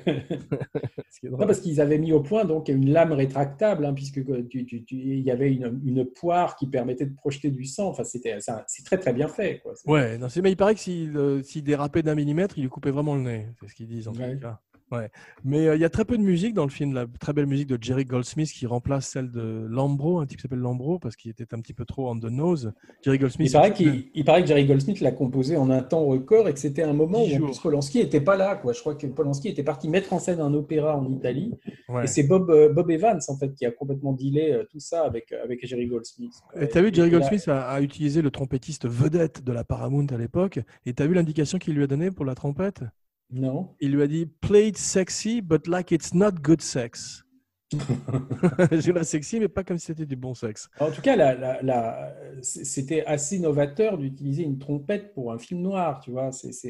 On, on utilisait du saxo souvent, tu vois. des- et il y a, il y a des dissonances, en tout cas, dans la, dans bande originale. Je trouve que par moment, il, y a une, une utilisation de la musique qui est, qui est- qui est très inattendue et qui, c'est vraiment, moi je trouve, une des plus belles partitions de Goldsmith. Et pourtant, Dieu sait qu'il en a fait des, des- des magnifiques. hein. C'est vrai. Le film m'a fait penser aussi euh, un peu au parrain, dans ce côté années 30 passé au, au prisme des années 70. Aussi bien les costumes. Ça, c'est pas un hasard, hein, puisque Bob Evans avait, avait, euh, Ouais. avait supervisé le parrain quand il était à Paramount. Ça. Et, ça, c'est la première production indépendante de Bob Evans, Chinatown. C'est le premier film qu'il a produit lui-même après, euh, ça, après son départ de Paramount. Voilà, on en parlait avant d'être interrompu. Les Photoshop euh, de John Huston avec Mulray sont plutôt bien faits, je trouve, pour l'époque. Quand ils Euh, sont plus jeunes, tous les deux, tu as vu, ça s'inspire véritablement des photos de, de Mulholland et d'un type qui s'appelle Fred ouais. Eaton. Ouais. Ils les ont incrustés dans les véritables photos. Il y a trois metteurs en scène donc sur le film Houston, Polanski et Nicholson, qui deviendrait metteur en scène par la suite aussi, et qui avait fait Drive He Said pour Roger Corman. Et Robert Town aussi, puisque Robert Town a, a fait aussi euh, un peu de mise en scène. Exactement, a- il a exactement. réalisé plusieurs films. Nicholson qui est retiré aujourd'hui, il a, euh, il- je crois qu'il a 83 ans, 84 ans. 83, ouais. Oui, qui Comme, comme Faye Dunaway. C'est ça. Et il pouvait pas se rappeler de ses, ses répliques, donc il s'est retiré. Oui, je sais pas si c'est vrai. Enfin, on racontait, je sais pas, qu'il avait peut-être un début d'Alzheimer ou après c'est l'âge, hein, peut-être qu'il se. Je crois surtout qu'il avait raconté qu'il pensait que maintenant, tu vois, à peu près tout ce qu'il considérait les grands metteurs en scène était un peu disparu. Et je pense pas qu'il y avait vraiment des gens avec qui il avait envie de, de tourner et qui pouvaient égaler les, les Houston, Polanski, Kubrick, euh, avec qui lui il avait, il avait, il avait travaillé, tu vois. Ouais, non, c'est possible, effectivement. Moi, la scène, si tu veux, que j'aime, une des scènes, en tout cas, enfin, on va peut-être y venir tout à l'heure, mais quand je pense à Chinatown, si tu veux, et sur la- la- le scénario, pourquoi c'est un scénario qui est aussi euh, connu, aussi admiré, aussi disséqué, c'est que tu as des scènes impossibles à dialoguer. C'est-à-dire, quand tu es toi-même euh, scénariste, c'est mon cas, tu vois, tu te dis euh, comment tu arrives. Et je, je pense qu'aujourd'hui, ça serait plus possible. Les gars qui liraient le scénario dans les studios demanderaient plus d'explications, de, de, de- de- de- par exemple, quand euh, la scène cruciale, si tu veux, quand, quand, quand Faye Dunaway doit dire à Nicholson que, que c'est pas la, la maîtresse de son mari qu'elle séquestre chez elle, tu vois, c'est la fille qu'elle a eue avec son père. Comment t'écris un truc pareil? Ouais, Et il y a cette idée qu'il faut que ça soit extirpé d'elle, c'est-à-dire par la violence. C'est-à-dire Ouais. que elle elle va l'a vraiment giflé d'ailleurs. Elle a demandé à ce Voilà. qu'il la gifle. Et, euh, elle va pas dire ça comme ça, tu vois. Donc il fallait déjà, il y a cette idée incroyable de, de, de, de montrer le héros frapper une femme, si tu veux, quand même euh, violemment, tu vois, Ouais, qui est quand même un truc que plein d'acteurs, à mon avis, n'auraient pas voulu faire, ouais, pour lui faire extorquer, pour lui arracher cet aveu, quoi. C'est-à-dire de dire c'est ma fille, c'est ma sœur, c'est ma sœur et ma fille, et, et juste de dire après mon père et moi, euh, est-ce que vous comprenez ou est-ce que c'est trop dur pour vous ouais. Et c'est tout ce qu'elle dit. Tu vois, quoi. Exactement. Ouais, non, c'est Et is it too tough for you ouais, Et ça résume un peu euh, le film. Et, et tu te dis qu'aujourd'hui, il y a des mecs qui liraient ça comme aujourd'hui, il y, a, il y a 25 incompétents qui lisent tout et n'importe quoi, qui seraient là à dire j'ai pas compris, est-ce que les gens vont comprendre? Là, il faudrait peut-être dire que où il y aurait un flashback, mais là, tu sens qu'ils sont capables d'imposer ça, c'est-à-dire de dire mon père et moi. Et en plus, c'était pas une époque où on parlait de ce genre de sujet dans des films, tu vois, mainstream comme ça, comme comme euh, Absolument. Et euh, non, mais tu as raison. En plus, euh, ce qui est étonnant, c'est euh, comme ça, euh, c'est un miroir de la réalité avec Nicholson, qui dans la vie en 74 apprend que sa sœur était sa mère, en fait. Ouais, ouais, il l'a appris, paraît-il. Euh, je sais À pas la si même c'est pendant époque le tournage, mais en tout cas, c'est à ce moment-là, je crois que c'est des journalistes en fait qui lui ont appris. Ah, c'est ça, voilà. Tu as vu, j'ai changé d'écran. On, on termine euh, à Maintenant, tu es, tu, dans Chinatown. J'ai quelques petites trivia dont je voulais te parler un petit peu. Ouais. Euh, D'abord, la fin du film m'a fait penser à l'attentat de Kennedy et au film Zapruder, la façon dont meurt Faye Dunaway. Ah ouais? Ouais, j'ai trouvé qu'il y avait, un- il y avait un, un écho de Kennedy, même si ça se passe avant l'attentat de Kennedy. Le film m'a fait penser aussi à une version presque moderne aussi de, de La soif du mal. Oui, c'est vrai que euh, ça fait penser un peu au, au début de La soif du mal, là, cette rue un petit peu euh, avec la voiture. euh, Ce plan séquence extraordinaire, et puis ce côté ailé gothique aussi, tu sais, parce que ça a été film- filmé à Venice, La soif du mal, et tu as un peu ce côté aussi euh, californien. C'est tourné au même endroit? noir. Non, c'est pas tourné au même endroit, si que Non, non, non, non, mais il a, il a utilisé également des, des locales, des, des, des Ouais. endroits à Los Angeles, à la manière de Polanski et avec une certaine modernité pour l'époque. Ouais. Et, et le personnage de Wells, c'est un personnage que tu aurais pu voir aussi bien dans des films de Polanski que dans Angel Heart ou dans les films dont nous Ah avons. ouais, et puis Orson Welles aurait pu jouer euh, Noah Cross, par exemple. Exactement, Hein, euh, exactement. Une sorte de personnage qu'on aurait pu voir dans un de ses films. Ouais. La, la fin est un peu euh, cliché. Ce plan de grue qu'on voit tout le temps, c'est vraiment que c'est quand même euh, une fin. Mais Le dernier difficile. plan? Ouais, le dernier plan où la, où la caméra s'élève comme ça, c'est Ah toujours. ouais, mais euh, c'est ouais, mais c'est quand même euh, en fait un- un- une fin extrêmement pessimiste et noire. tu Ouais, vois. ouais, ouais, ça, mais c'est, c'est- en plus, c'est un on- classique. C'est un classique de l'époque, euh, ces, ces plans de grue qui terminent les films. Bon, ça, je pense qu'il y en a un paquet. Après, euh, moi, moi, ce que je trouve de là, vraiment, c'est que le film est quand même très années 70, dans le sens où, où c'est un, c'est un film extrêmement pessimiste qui montre que, le, que les puissances en sortent, tu vois, que, que Ah c'est oui, non, c'est c'est- très dans la, dans la mouvance des, des, des films comme euh, les, les Trois Jours du Condor, tu vois, enfin, ce, ce genre de, même si c'est pas du tout la même époque, même si c'est pas du tout le même genre de film. Absolument, mais c'est, c'est tous ces thrillers paranoïaques, je voudrais tous ces films des années 70 qu'on appelle les conspiracy movies. Mm. Il y a, euh, j'ai, pris, j'ai mis une petite liste parce qu'il y en a un paquet et je voulais te les, te les citer. Alors, euh, il note Clout, Executive Action que je connais Ouais, pas, ouais, ouais, ouais. Si je l'ai vu, moi, ça. Cutter's Way que Il y a John. Huston d'ailleurs dans Executive Action. Ah bon, ouais. Ouais, Cutter's Way que j'aime bien. ouais, ouais. Téléphone avec Bronson Ouais, ça je l'ai vu. ouais. où on activait ses agents par téléphone. Ça c'est Ouais. MK Ultra, ouais. ouais. Ouais, c'est ça. Euh, Winter Kills, tu connais? Ça je l'ai pas vu. C'est comme euh, Executive Action, un peu. C'est un film vraiment sur le sur le meurtre de Kennedy, un petit peu. Et, C'est écrit par le gars qui a fait l'honneur des Présidents, je crois. Ah d'accord. Euh, L'extraordinaire The Conversation. Ouais, ouais. The Parallax View, que tu aimes Ouais. bien, j'ai pas vu moi je crois. Ah, tu n'as pas vu À non, c'est un film avec Warren Beatty, c'est ça Ouais, ouais, ouais, c'est vraiment bien. ouais. Euh, L'extraordinaire Les Trois Jours du Condor, qu'on pourrait peut-être faire un jour si tu veux. Moi, moi, je préfère Parallax View, je crois, aux Trois Jours du Condor. Ah, intéressant, je, vais le voir. The Domino Principle. Non, ça, je l'ai pas vu. C'est la théorie des dominos, ça s'appelle en français. Euh, C'est Stanley Kramer, je crois, euh, C'est avec ça. euh, Gene Hackman. Exactement. Bien sûr, Les Hommes du Président Mhm. et le grand Blowout, dont on avait déjà parlé. Alors ça, c'est années 80, enfin début années 80. C'est ça, mais ça a quand même un bon parfum euh, euh, paranoïa 70. Oui, oui, c'est vraiment le, le tout en un du, du film de conspiration. Il y a, on aurait pu ajouter aussi euh, La Fugue, un peu de, de Arthur Penn, tu vois. Oui, Il y a une atmosphère comme ça, avec un détective aussi qui enquête comme ça sur une disparition, et où il y a un peu un parfum comme ça de l'Amérique paranoïaque des, des années 70. C'est un film qui a été fait en 75. Il y a ce dialogue qui est assez formidable, où c'est avec Gene Hackman, et il y a, un type qui, qui dit à Gene Hackman, where were you when Kennedy was shot? Et il répond, Which Kennedy? C'est écrit excellent. par Alan Sharp, un, un- un scénariste qui était assez. Excellent assez- dialogue. Euh, tu as fait une petite erreur en remontant l'émission d'hier, car maintenant on enregistre tous les jours. Ça va être une émission qui va durer 400 jours, comme Eyes Wide Shut, Ouais. si on a encore des problèmes techniques. C'est pas avec une batte de baseball que Polanski a pété la télé de Nicholson quand il était énervé par les Lakers. C'est avec un balai.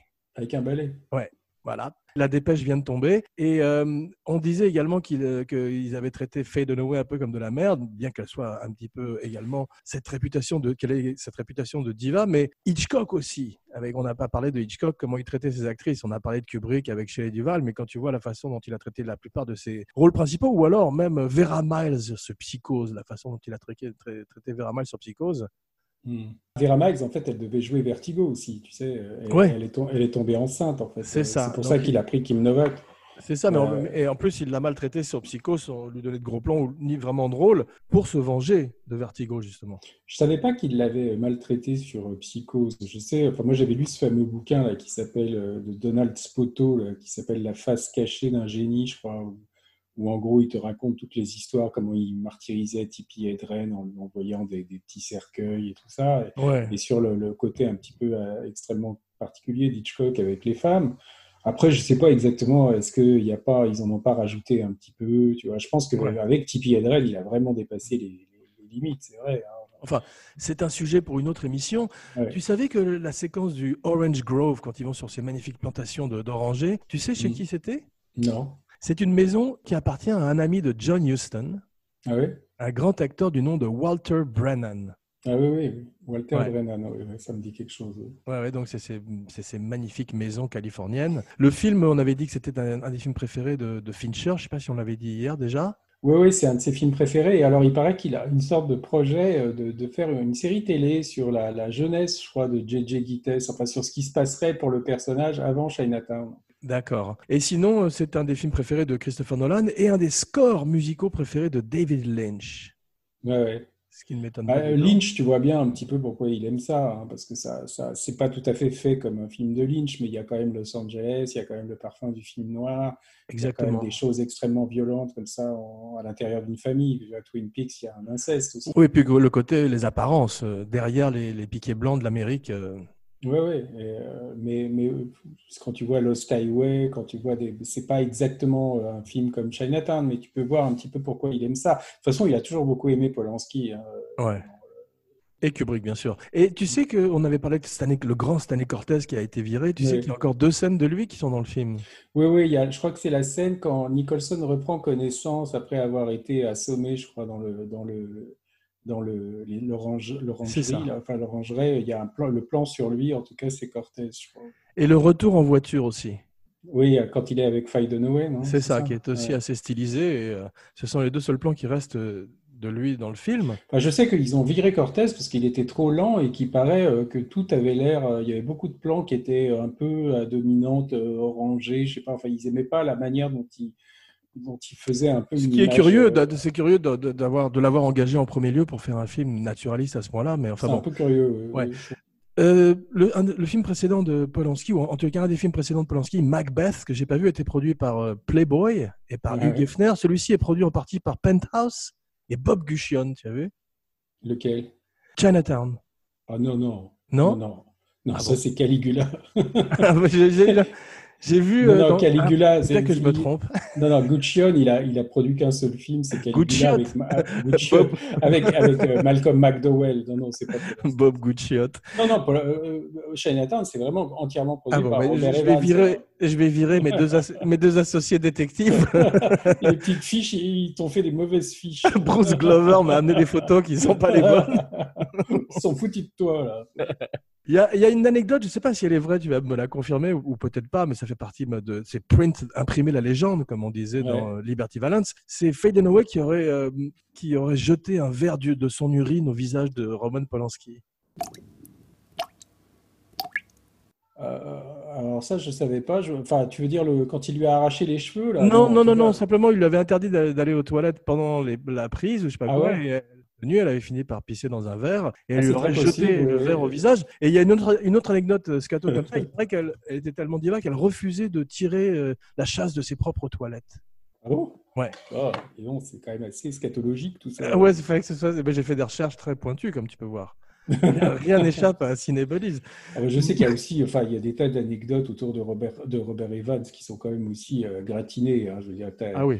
euh, Mais il faut euh, faire un une comme- émission sur un Robert Don, Evans. un peu comme Don Simpson, tu vois, des, des- des producteurs un peu décadents avec des prostituées partout dans la maison. Enfin, Ouais, c'était lequel? C'était Sam Spiegel qui était comme ça. Ce sont les ancêtres des, des- producteurs aussi euh, de cette époque. Enfin, euh, comment, l'âge d'or. Ro- Robert Evans, moi j'ai lu quand même pas mal, j'ai parlé avec des, des gens qui le connaissent vraiment très très bien. hein. Je ne l'ai pas interviewé directement, mais j'ai parlé avec William Friedkin. Avec, euh, Friedkin était très très proche de lui. hein. Il Ouais. a même fait un film avec lui, euh, Jade. Tu as vu Et- quand il a eu ses problèmes de cocaïne et qu'il a été arrêté à la suite du meurtre de ce type Ouais, ouais, pendant ouais, Cotton ouais. Club, qui mériterait également une émission. Il a perdu sa maison et Nicholson et plusieurs autres acteurs ou amis de, de Evans l'ont aidé à la racheter. Alors, ça, écoute, ça, je sais que moi, j'ai connu un type euh, qui, qui, qui, quand j'ai travaillé comme lecteur à CB 2000, une maison de production des années 90 que Bouygues, euh, c'est ça, ouais. Une boîte qui a, qui a fait plusieurs films qui ont eu des palmes d'or, tu vois, la leçon de piano, des films comme ça. Ok. Et il y avait un gars qui travaillait là, qui est un type assez étrange, enfin, qui est un personnage, un type assez haut en couleur, hein, qui s'appelle Pierre Edelman, tu vois Ouais. et euh, qui, après euh, est devenu, enfin, a connu David Lynch là et a produit quelques films de David Lynch. Et alors, il était extrêmement ami avec Jack Nicholson. Et c'est d'ailleurs, je ne sais pas si on en avait parlé, il me semble, c'est par lui que j'avais rencontré Jim Harrison. Je ne sais pas si c'est sur le podcast qu'on en avait parlé. Je crois pas, non. Non. Tu, tu fais Non, d'autres enfin- podcasts, salaud Non, je ne sais plus. Alors, j'en parlais avec quelqu'un il n'y a pas longtemps, mais en tout cas, j'avais euh, j'avais rencontré une fois dans un café, j'étais avec Pierre Edelman, et il y avait euh, Jim Harrison qui rentre, et alors je les vois tous les deux qui se prennent les dans les bras l'un de l'autre. Jim Et Harrison de Légende d'automne, l'écrivain? Oui, oui, Jim Harrison de Légende d'automne. Cool. Et en fait, en discutant, je, je- je- je comprends ce qu'ils disent, hein, puisqu'ils parlent en anglais devant moi, et je comprends en fait qu'ils sont tous les deux des, des grands amis de Nicholson, tu vois, et, euh, et qui se voyaient très souvent chez Jack Nicholson, donc ils prenaient des nouvelles, et c'est juste au moment où euh, Harrison venait de faire le film euh, Wolf, euh, il avait écrit le scénario avec Wesley Street. De le Mike Nichols Mike Nichols. et il Très mauvais film Jim- de loup-garou. Ouais, mais Jim Harrison, en fait, avait écrit un roman qui s'appelait Wolf, déjà, mais qui n'a absolument rien à voir avec, euh, avec, le, avec le film qu'ils ont fait. C'était pas du tout une histoire de loup-garou, c'était plutôt un truc genre le loup des steppes, un type qui vivait tout seul dans la montagne. tu vois. Il y a une novella de, de Jim, Harris- euh, de Jim Harrison extraordinaire qui a été adaptée malheureusement avec Kevin Costner et euh, oui, Anthony oui, qui est Quinn. épouvantable, qui s'appelle Revenge. Revenge, mais la, no- Ouais. la novella que j'ai lue récemment est exceptionnelle. Il y a une, une scène formidable dans Chinatown, pour revenir au film que j'adore, c'est euh, très moderne, c'est cette scène où euh, il dénonce l'antisémitisme de cette maison de retraite. Oui, oui, oui. oui. Il arrive, Oui, il arrive, il arrive et il les troll genre Borat, et c'est Ouais. excellent parce que c'est très moderne. Tu verrais pas ça dans un film de l'époque. Ça m'a fait penser à la phrase de Groucho, non pas celle où il disait qu'il n'accepterait pas de faire partie d'un club qu'il qu'il Il faudrait accepterait pas comment, qu'il accepterait Mais celle, il paraît qu'il aurait été, euh, qu'il aurait été refusé dans un club comme ça, antisémite, euh, à Country Club à Los Angeles, et il aurait dit Ma fille n'est que euh, deux tiers juive, est-ce qu'elle peut aller dans la piscine jusqu'à la taille simplement Ça m'a fait penser à ça. Mais, euh, Oui, dans cette scène, on retrouve un peu quand même l'obsession de Polanski pour, euh, tu vois, pour les, les personnes euh, un peu âgées, euh, un peu glauques, tu vois, comme dans Rosemary's Baby ou le, le enfin, ils sont peu. relativement inoffensifs, ceux-là, quand même, cette vieille dame qui fait. Oui, mais il y a, il y a une espèce de, de vision comme ça. De, de- Il, a- il avait fait aussi un court métrage sur une dame pipi hein, qui s'appelait les... Quand les anges tombent quand il était euh, étudiant euh, à l'école Wow. de cinéma. Il y, a, il y a toujours des personnages de vieillards un petit peu particuliers dans les films de Polanski. Après le verre d'urine de Faye Dunaway, ça continue. Mais lui-même a un côté scatologique. hein, quand tu vois le locataire avec euh, les deux nanas qui, qui défèquent sur le paillasson. Je l'ai pas vu celui-là, mais bah, tu me donnes envie maintenant. Ah, T'as mais pas vu je- le locataire? Non, justement, je l'ai pas vu parce qu'il est lead dedans. Et je t'ai dit ce que je pensais de lui comme acteur, mais euh, peut-être que j'ai envie de le voir Non, parce qu'il y les- y a le splendide bon. dedans. Il y a le splendide. Oui, il y a un casting assez étrange parce que tu Ouais. vois aussi bien Gérard Jugnot euh, que Michel Blanc, que Josiane Balasco, Romain Ouais. Bouteille, tu vois, qui était un, un- un type du Café de la Gare. Ouais. Et, et- et en même temps, tu as Melvin Douglas, tu as Shelley Winters, tu vois, tu as, Isabella Gianni, bon, bah, qui était en même temps de la même génération que. que- Il a fait un film aberrant aussi que j'ai pas vu qui s'appelle What K. Ouais, ouais, ouais. Ça, c'est pas terrible. C'est pas terrible. ouais. Un- C'est à propos, que euh, j'aime pas tellement. À propos des acteurs polanskiens, Ralph Bellamy a refusé le rôle de euh, Cross. Tu as vu? Ah bon? Ouais. Ah, je savais pas. Non, non, je croyais qu'il avait proposé à John Huston. qui- tout de J'ai lu, euh, peut-être que c'est pas vrai, mais en tout cas que Ralph Bellamy aurait refusé, parce qu'il aurait été formidable aussi, mais peut-être était-il trop vieux. De toute façon, John Huston, il est im- impossible de penser à quelqu'un d'autre. Il Mhm. paraît que Angela Huston, sa fille, quand elle arrivait sur le plateau, elle avait sa petite sœur de 10 ans qui s'appelle Allegra. Et Mhm. elle refusait que John Huston, quand il était in character dans son personnage de Noah Cross, elle refusait qu'il voit Allegra pour pas faire peur à la petite fille. Et Houston, de toute façon, est un type qui a- sur lequel aussi, enfin, il n'était pas du tout un père incestueux, mais il a, il a, il a quand même des, des histoires qui lui collent aussi au basque, hein, de- d'orgies, de, de trucs, enfin, comme pas mal de. Ah, C'est un personnage hallucinant. Il y avait eu un le film de. Eastwood sur lui, parce que c'était un chasseur terrifiant de- d'éléphants, mais il a, il a vécu Ouais. plusieurs vies. Lui, c'était- c'est c'est lui l'homme qui voulut être roi.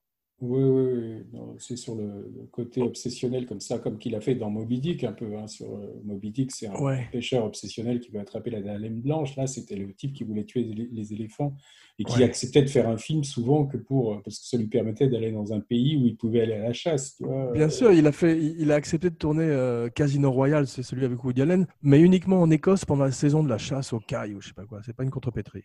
The look of love is in your eyes.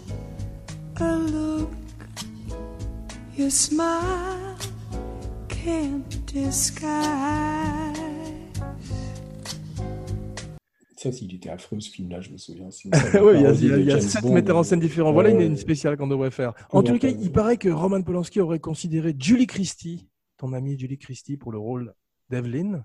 Oui, c'est possible, ça. oui, oui, oui. Elle aurait été bien aussi. Hébert, Roger Hébert. Moi, j'avais entendu que c'était surtout Jane Fonda hein, au départ. C'était Ouais, c'est c'était- ça, mais c'était elle qui voulait. oui. Je mentionne Julie que ça m'a intéressé aussi. Et, euh, mais euh, euh, Roger Hébert était un gros fan du film, mais Vincent Canby n'a pas aimé du tout. Ah ouais? À part Nicholson. Parce qu'ils avaient quand même, globalement, je me souviens qu'ils avaient quand même beaucoup de bonnes critiques hein, quand le film est sorti. Et d'ailleurs, euh, enfin, le film a été, tu c'était quand même une année pas terrible pour être nommé aux Oscars parce qu'il y avait eu tellement de chefs-d'œuvre cette année-là. Que Ouais. tu étais en compétition avec Le Parrain 2, tu vois. euh, avec, 75, c'est pas mal non plus, avec Volosine de Coucou, Barry Lyndon. Enfin, là, euh, c'était 1975, puisque c'était les films sortis en 74, tu vois, mais, mais euh, il, il- euh, il, y avait, il y avait Lenny, je crois, euh, il y avait Conversation secrète, tu vois, euh, Ouais. donc c'était quand même assez incroyable. Et en fait, ils n'ont eu, je crois, que le- le- l'Oscar du meilleur euh, scénario. Enfin, bon, c'est déjà pas mal, mais Le scénario original pour Robert Town, effectivement. ce qui est hallucinant, c'est que Nicholson n'a pas gagné l'Oscar du meilleur acteur. C'est allé Il à le gagnerait l'année suivante pour vol au-dessus d'un nid de coucou. Oui, mais enfin, quand tu voyais, là, il y avait quand même Al Pacino pour le Parrain 2, il y avait, euh, je ne sais plus qui d'autre, mais et c'est en fait un type qui s'appelle Art Carney qui a, qui a gagné pour euh, euh, un, film dont j'ai oublié le titre, mais dont plus personne ne se souvient aujourd'hui. C'est pas euh, Harry and Me? Euh, sais plus l'histoire d'un vieux, un- d'un vieux Avec un chat? se- Oui, un type qui, qui traverse Harry and. Tonto. Harry and Tonto, voilà, c'est ça. Voilà, bingo. Mais plus personne ne connaît ce film aujourd'hui, tu vois. Sauf moi. Mais Mike Nichols, c'est apparemment, on lui aurait offert de tourner le film. Tu savais ça ou pas? Euh, je sais qu'au départ, ils n'ont pas tout de suite pensé à Polanski, parce que comme Polanski euh, avait ce problème avec Los Angeles, hein, puisque Sharon Tate avait Il été, revenir, assassinée, I did not break the law. Jesus Christ told you that 2,000 years ago. You don't understand me. That's your trouble. Not my fault because you don't understand me. I don't understand you either. What do you want to call me a murderer for? I've never killed anyone. I don't need to kill anyone. I think it. Il, est- il vivait en Europe à l'époque, il, il vivait, je crois, même en Italie. hein, euh, C'est pour ça qu'il avait tourné Quai. Mais Voilà. euh, Evans Et- voulait un, un regard d'un étranger d'un Européen sur l'Amérique des années 30, justement, et sur le, le film noir. Pour ça Je ne sais pas si c'était aussi délibéré que ça, c'est-à-dire qu'après, tu sais, il avait Alors. fait euh, Rosemary's Baby avec Polanski, il était resté très ami avec lui, ça avait bien marché. Donc après, il, a essayé de le, convaincre de, revenir et il lui a fait lire le scénario et en fait, il a aimé le scénario même s'il l'a trouvé beaucoup trop long. Et, il paraît qu'ils ils étaient, ils, réécrivaient le scénario après dans une maison, lui et, Ro- et Robert Town. Et, il paraît qu'il y avait euh, Bob Town avait un, un chien énorme, tu vois, qui s'appelait euh, Hira, H-I-R-A. Et il paraît que Polanski a vécu un, un enfer parce qu'il supportait pas les chiens et particulièrement celui-là, tu vois. Mais il n'avait pas un chien qui s'appelait Dr. Saperstein dans euh, Once Upon a Time in Hollywood et dans la vie? Bah, oui, mais tu sais que ce chien, ce chien en fait a été écrasé euh, en voiture par Ah oui. un des types qui a été assassiné. euh, Fritowski, c'est ça? Voilà, c'est ça. ouais. Et Ouais. ils l'ont caché à Sharon Tate en disant que le chien était, Ah, parti. Ouais, je crois que tu Alors, l'avais en fait, c'est ce type-là qui l'avait écrasé. quoi. Ouais. On, a- on l'avait dit. Et, et c'est le- seul pardon. chien, il faut quand même pour finir là-dessus, le chien de Robert Town est le Ouais. seul chien qui a été nommé à l'Oscar du meilleur scénario. Parce que quand Robert Town, en fait, tu sais que c'était Robert Town qui, devait, euh, éc- qui a écrit et qui devait réaliser le film Greystoke sur euh, Tarzan. vois, Bien avec sûr, avec Christophe Lambert. Lambert. Christophe- Christopher, pardon. Christopher Lambert. Et il a, il a, il- donc ils se, ils se sont engueulés après quand euh, Hugh Hudson a finalement été choisi pour réaliser le, le film. Et comme il n'a pas voulu signer Robert Town, en fait, il a, il a, il a signé un, d'un pseudonyme et euh, c'était le nom du chien. Tu vois. C'est drôle.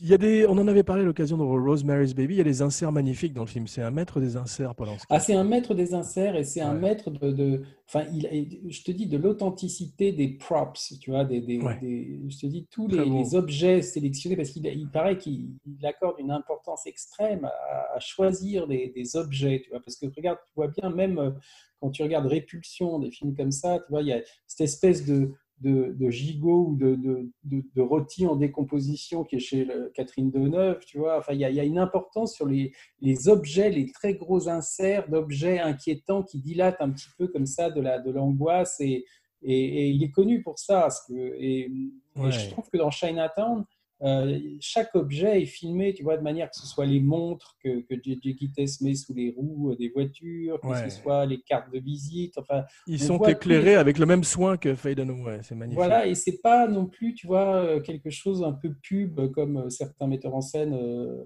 je sais pas, comme Alan Parker ou Exactement. Scott ou Ça, c'est la force des années 70. Ce voilà, côté à la fois voilà, magnifique. faire. C'est jamais décoratif, t'as jamais l'impression que c'est un pack shot de pub. Ouais. tu vois. Exactement, bien dit. Le film m'a fait penser également, euh, ou en particulier Noah Cross, à la phrase d'ouverture du livre de Mario Puzo, Le Parrain, qui est une citation de Balzac, qui est que derrière chaque grande fortune, il y a un grand crime. Behind Oui, every great Mm. fortune lies a great crime. Oui, oui, bah ça, c'est, c'est- oui, ça, ça pourrait tout à fait illustrer Chinatown. Et vrai. Cross, c'est d'actualité, m'a fait penser à Trump pour cette raison en particulier. Ouais, ouais. Peut-être un peu moins con, ouais, je sais pas, tu vois, parce qu'il n'a pas l'air spécialement idiot, euh, Noah Cross. donc il a l'air surtout extrêmement corrompu. Et... Pas de politique dans Cinebodies, mais en tous les cas, euh, Evans. Trump, par contre, euh, Trump, il- il- tu sais qu'au départ, le film euh, Proposition indécente de, de Adrian Lyne avec Woody Harrelson, Demi Moore et Robert Redford, en Ah fait, oui, c'est Trump qui devait jouer le rôle de Redford. Ah non, mais le personnage de Robert Redford, paraît-il, était inspiré par Trump, tu vois. Parce Ah, c'est qu'au départ, dans le roman, c'était un chèque arabe, je crois, et ils avaient décidé après d'en faire un milliardaire euh, américain, et c'était en fait un type à la Donald Trump. Alors, je sais pas si Ouais. le côté cheveux blond-orange de Redford, c'est la seule chose qui reste de citation de Trump dans le film. C'est très drôle, mais tu sais qu'il y a un Muppet Show, il y a un épisode des Muppet Show dans les années 90 où le méchant est joué par Joe Pesci avec une perruque blonde et il est censé jouer Trump. Donc Ah les oui, gens savent déjà que le méchant dans les années 90 et ça Et les a pas Trump aurait pu, je te les dis, aurait pu faire un méchant de James Bond aussi, tu vois. Enfin, C'est vrai. Il De est parodie dans- de James Bond. Il est dans Home Alone 2 et il Ouais, n'aide ouais, pas, cet et enfant seul. Il n'aide pas cet enfant seul dans New York. Ouais, ouais, et puis il pourrait, tu sais, faire penser à Biff aussi, le, le, le copain de Michael J. Fox dans Retour vers le futur, enfin, de- qui devient, tu sais, après, quand ils viennent dans le 2, Absolument. où la, ville est épouvantablement euh, saccagée parce que c'est lui le maire, tu vois, Exactement ça. le côté Capra un peu, quoi. J'ai appris que Evans devait jouer le rôle de l'autre Jake dans The Two Jakes, la sequel de Chinatown. Robert Evans, oui. Ouais, Robert Evans, Bob Evans, mais c'est incroyable. oui, au départ, au départ il l'avait conçu pour. euh, Parce que sais qu'Evans avait commencé sa carrière comme acteur, et d'ailleurs, Oui, c'était pas très, pas très The- mémorable. hein, The euh, kid stays in the picture. Voilà, il- c'était le, le soleil se lève aussi, tu vois. Il jouait Ouais. un toréador. Et euh, il paraît qu'il était tellement nul que, que les autres acteurs du film, qui étaient donc, euh, euh, comment, Ava Gardner et, euh, et, et- et je sais plus qui était le, le, Errol Flynn, je crois, non? C'est possible, ouais. Ouais, et avaient euh, demandé à Zanuck, le producteur, qu'ils arrêtaient de tourner si c'était euh, toujours Robert Evans qui, qui, qui, qui, qui jouait dans le film. Et c'est là que, que Zanuck aurait eu cette fameuse phrase qui c'était The kid stays in the picture. Le gamin reste dans le film. Un formidable livre de mémoire et un très bon documentaire aussi. Enfin, ceci dit, après, euh, effectivement, euh, ils, ont, ils ont écrit, enfin, Bob Town a, écrit le scénario de Two Jakes pour euh, Nicholson et Evans. Il se trouve en fait que Evans a été tellement compliqué à, à vouloir 50 fois, tu vois, changer de costume. Enfin, il, avait tellement peur de rejouer face à Nicholson, en plus, parce qu'il n'avait jamais joué face à un comédien vraiment aussi, Tu aussi parles. fort que Nicholson. Donc ça lui faisait peur, donc il n'arrêtait pas. Il paraît que c'était un cauchemar, le maquillage n'était jamais au point. Au finalement, où ils se sont engueulés, tu vois, et euh, ils, ont, ils ont viré Evans, quoi. En tout cas, euh, Bob Town et Evans se sont vraiment engueulés. Nicholson a été obligé de le, de le, de le remplacer. Et d'ailleurs, Nicholson n'était pas tellement heureux de ça parce qu'il était, réalisateur, hein, Nicholson, de Two Jakes. Et, et, en, et en fait, c'était Bob Town qui devait réaliser Two Jakes au départ. hein. Et donc, le projet, en fait, partait complètement en couille parce que Robert Town était incapable, paraît-il, de réaliser parce qu'il est dans un état à cause de la cocaïne et tout. Donc, en fait, c'est Nicholson qui a Et Evans aussi, donc. euh, ouais. Voilà, et Evans était aussi complètement dans les fraises. Et, et donc, en fait, le film a été euh, porté à bout de bras par Nicholson, qui bon, qui n'avait pas l'expertise de Polanski. comme Nécessairement, c'est sûr. Hmm. Le- je trouve pas que le film soit une catastrophe absolue, euh, tout Jake. Ce qu'il y a, c'est que Je l'ai pas vu, donc. euh, tu- bah, le scénario a jamais été vraiment terminé. C'est vrai que Harvey Keitel est pas forcément. euh, Hervé, c'était pas Harvey, c'était Hervé son Harvey. Harvey, Hervé, Hervé Keitel, euh, il était pas, je n'ai pas trouvé qu'il était terrible, mais je trouve pas que c'est la, la catastrophe qu'on a, qu'on a dite. On a dit que c'était un des plus mauvais films de l'histoire du cinéma. Faut, faut pas exagérer. non. ouais, c'est peut-être un Une très peu- belle photo de, de Vilmos Zsigmond. Ouais. C'est, quand même un film qui est pas désagréable à regarder. Le problème, c'est quand tu te dis que c'est la suite de Chinatown, c'est vrai que ça. En fait plus, il a, il beaucoup changé physiquement. De Two Jakes, je me suis demandé s'il n'en avait pas mangé un des deux. Ah oui, parce que ouais, parce que- oui, mais c'était voulu que ça se passait vraiment très longtemps après. C'est ça. tu vois. c'est ça. Ouais, Et- puis il était et- censé parler de trois époques de Los Angeles, effectivement. Voilà. Merci, mon ciné buddy, pour cette descente le long de la rivière asséchée de Los Angeles, la ville des anges déchus. Non, mais ce film-là, aujourd'hui, je pense qu'il a un statut, tu vois, qui, moi, je trouve, est tout à fait mérité. Euh, je ne sais pas encore aux États-Unis. Je pense qu'il est plus considéré encore aux États-Unis qu'en Europe, enfin, en tout cas qu'en France. hein, Oui.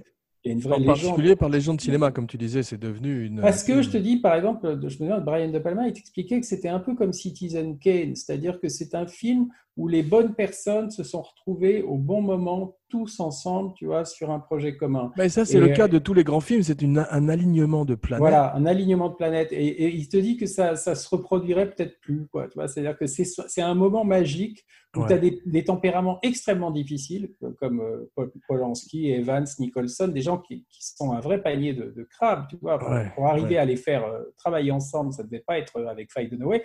Et tout d'un coup, malgré tout, il y a une espèce de, de, de synergie, Magie, une magie Ouais. qui se crée et ça, ça, on accouche d'un chef-d'œuvre.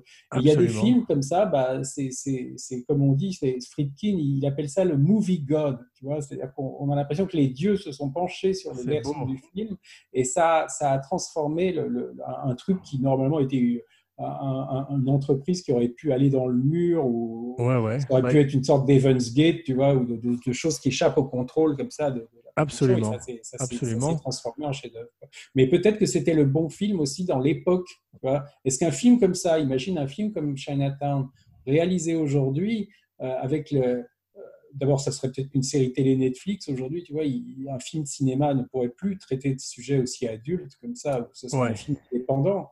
Mais, euh, mais c'était un film, je pense, qui était euh, propre aux années 70. Tu vois, ils n'auraient pas pu le faire dans les années 50 parce que le sujet était quand même extrêmement sulfureux. Euh, donc, c'était, euh, ça fait partie de cette dé- décennie magique hein, où il y a des films comme ça qui ont été faits au bon moment et qui auraient peut-être plus été capables d'être entrepris après.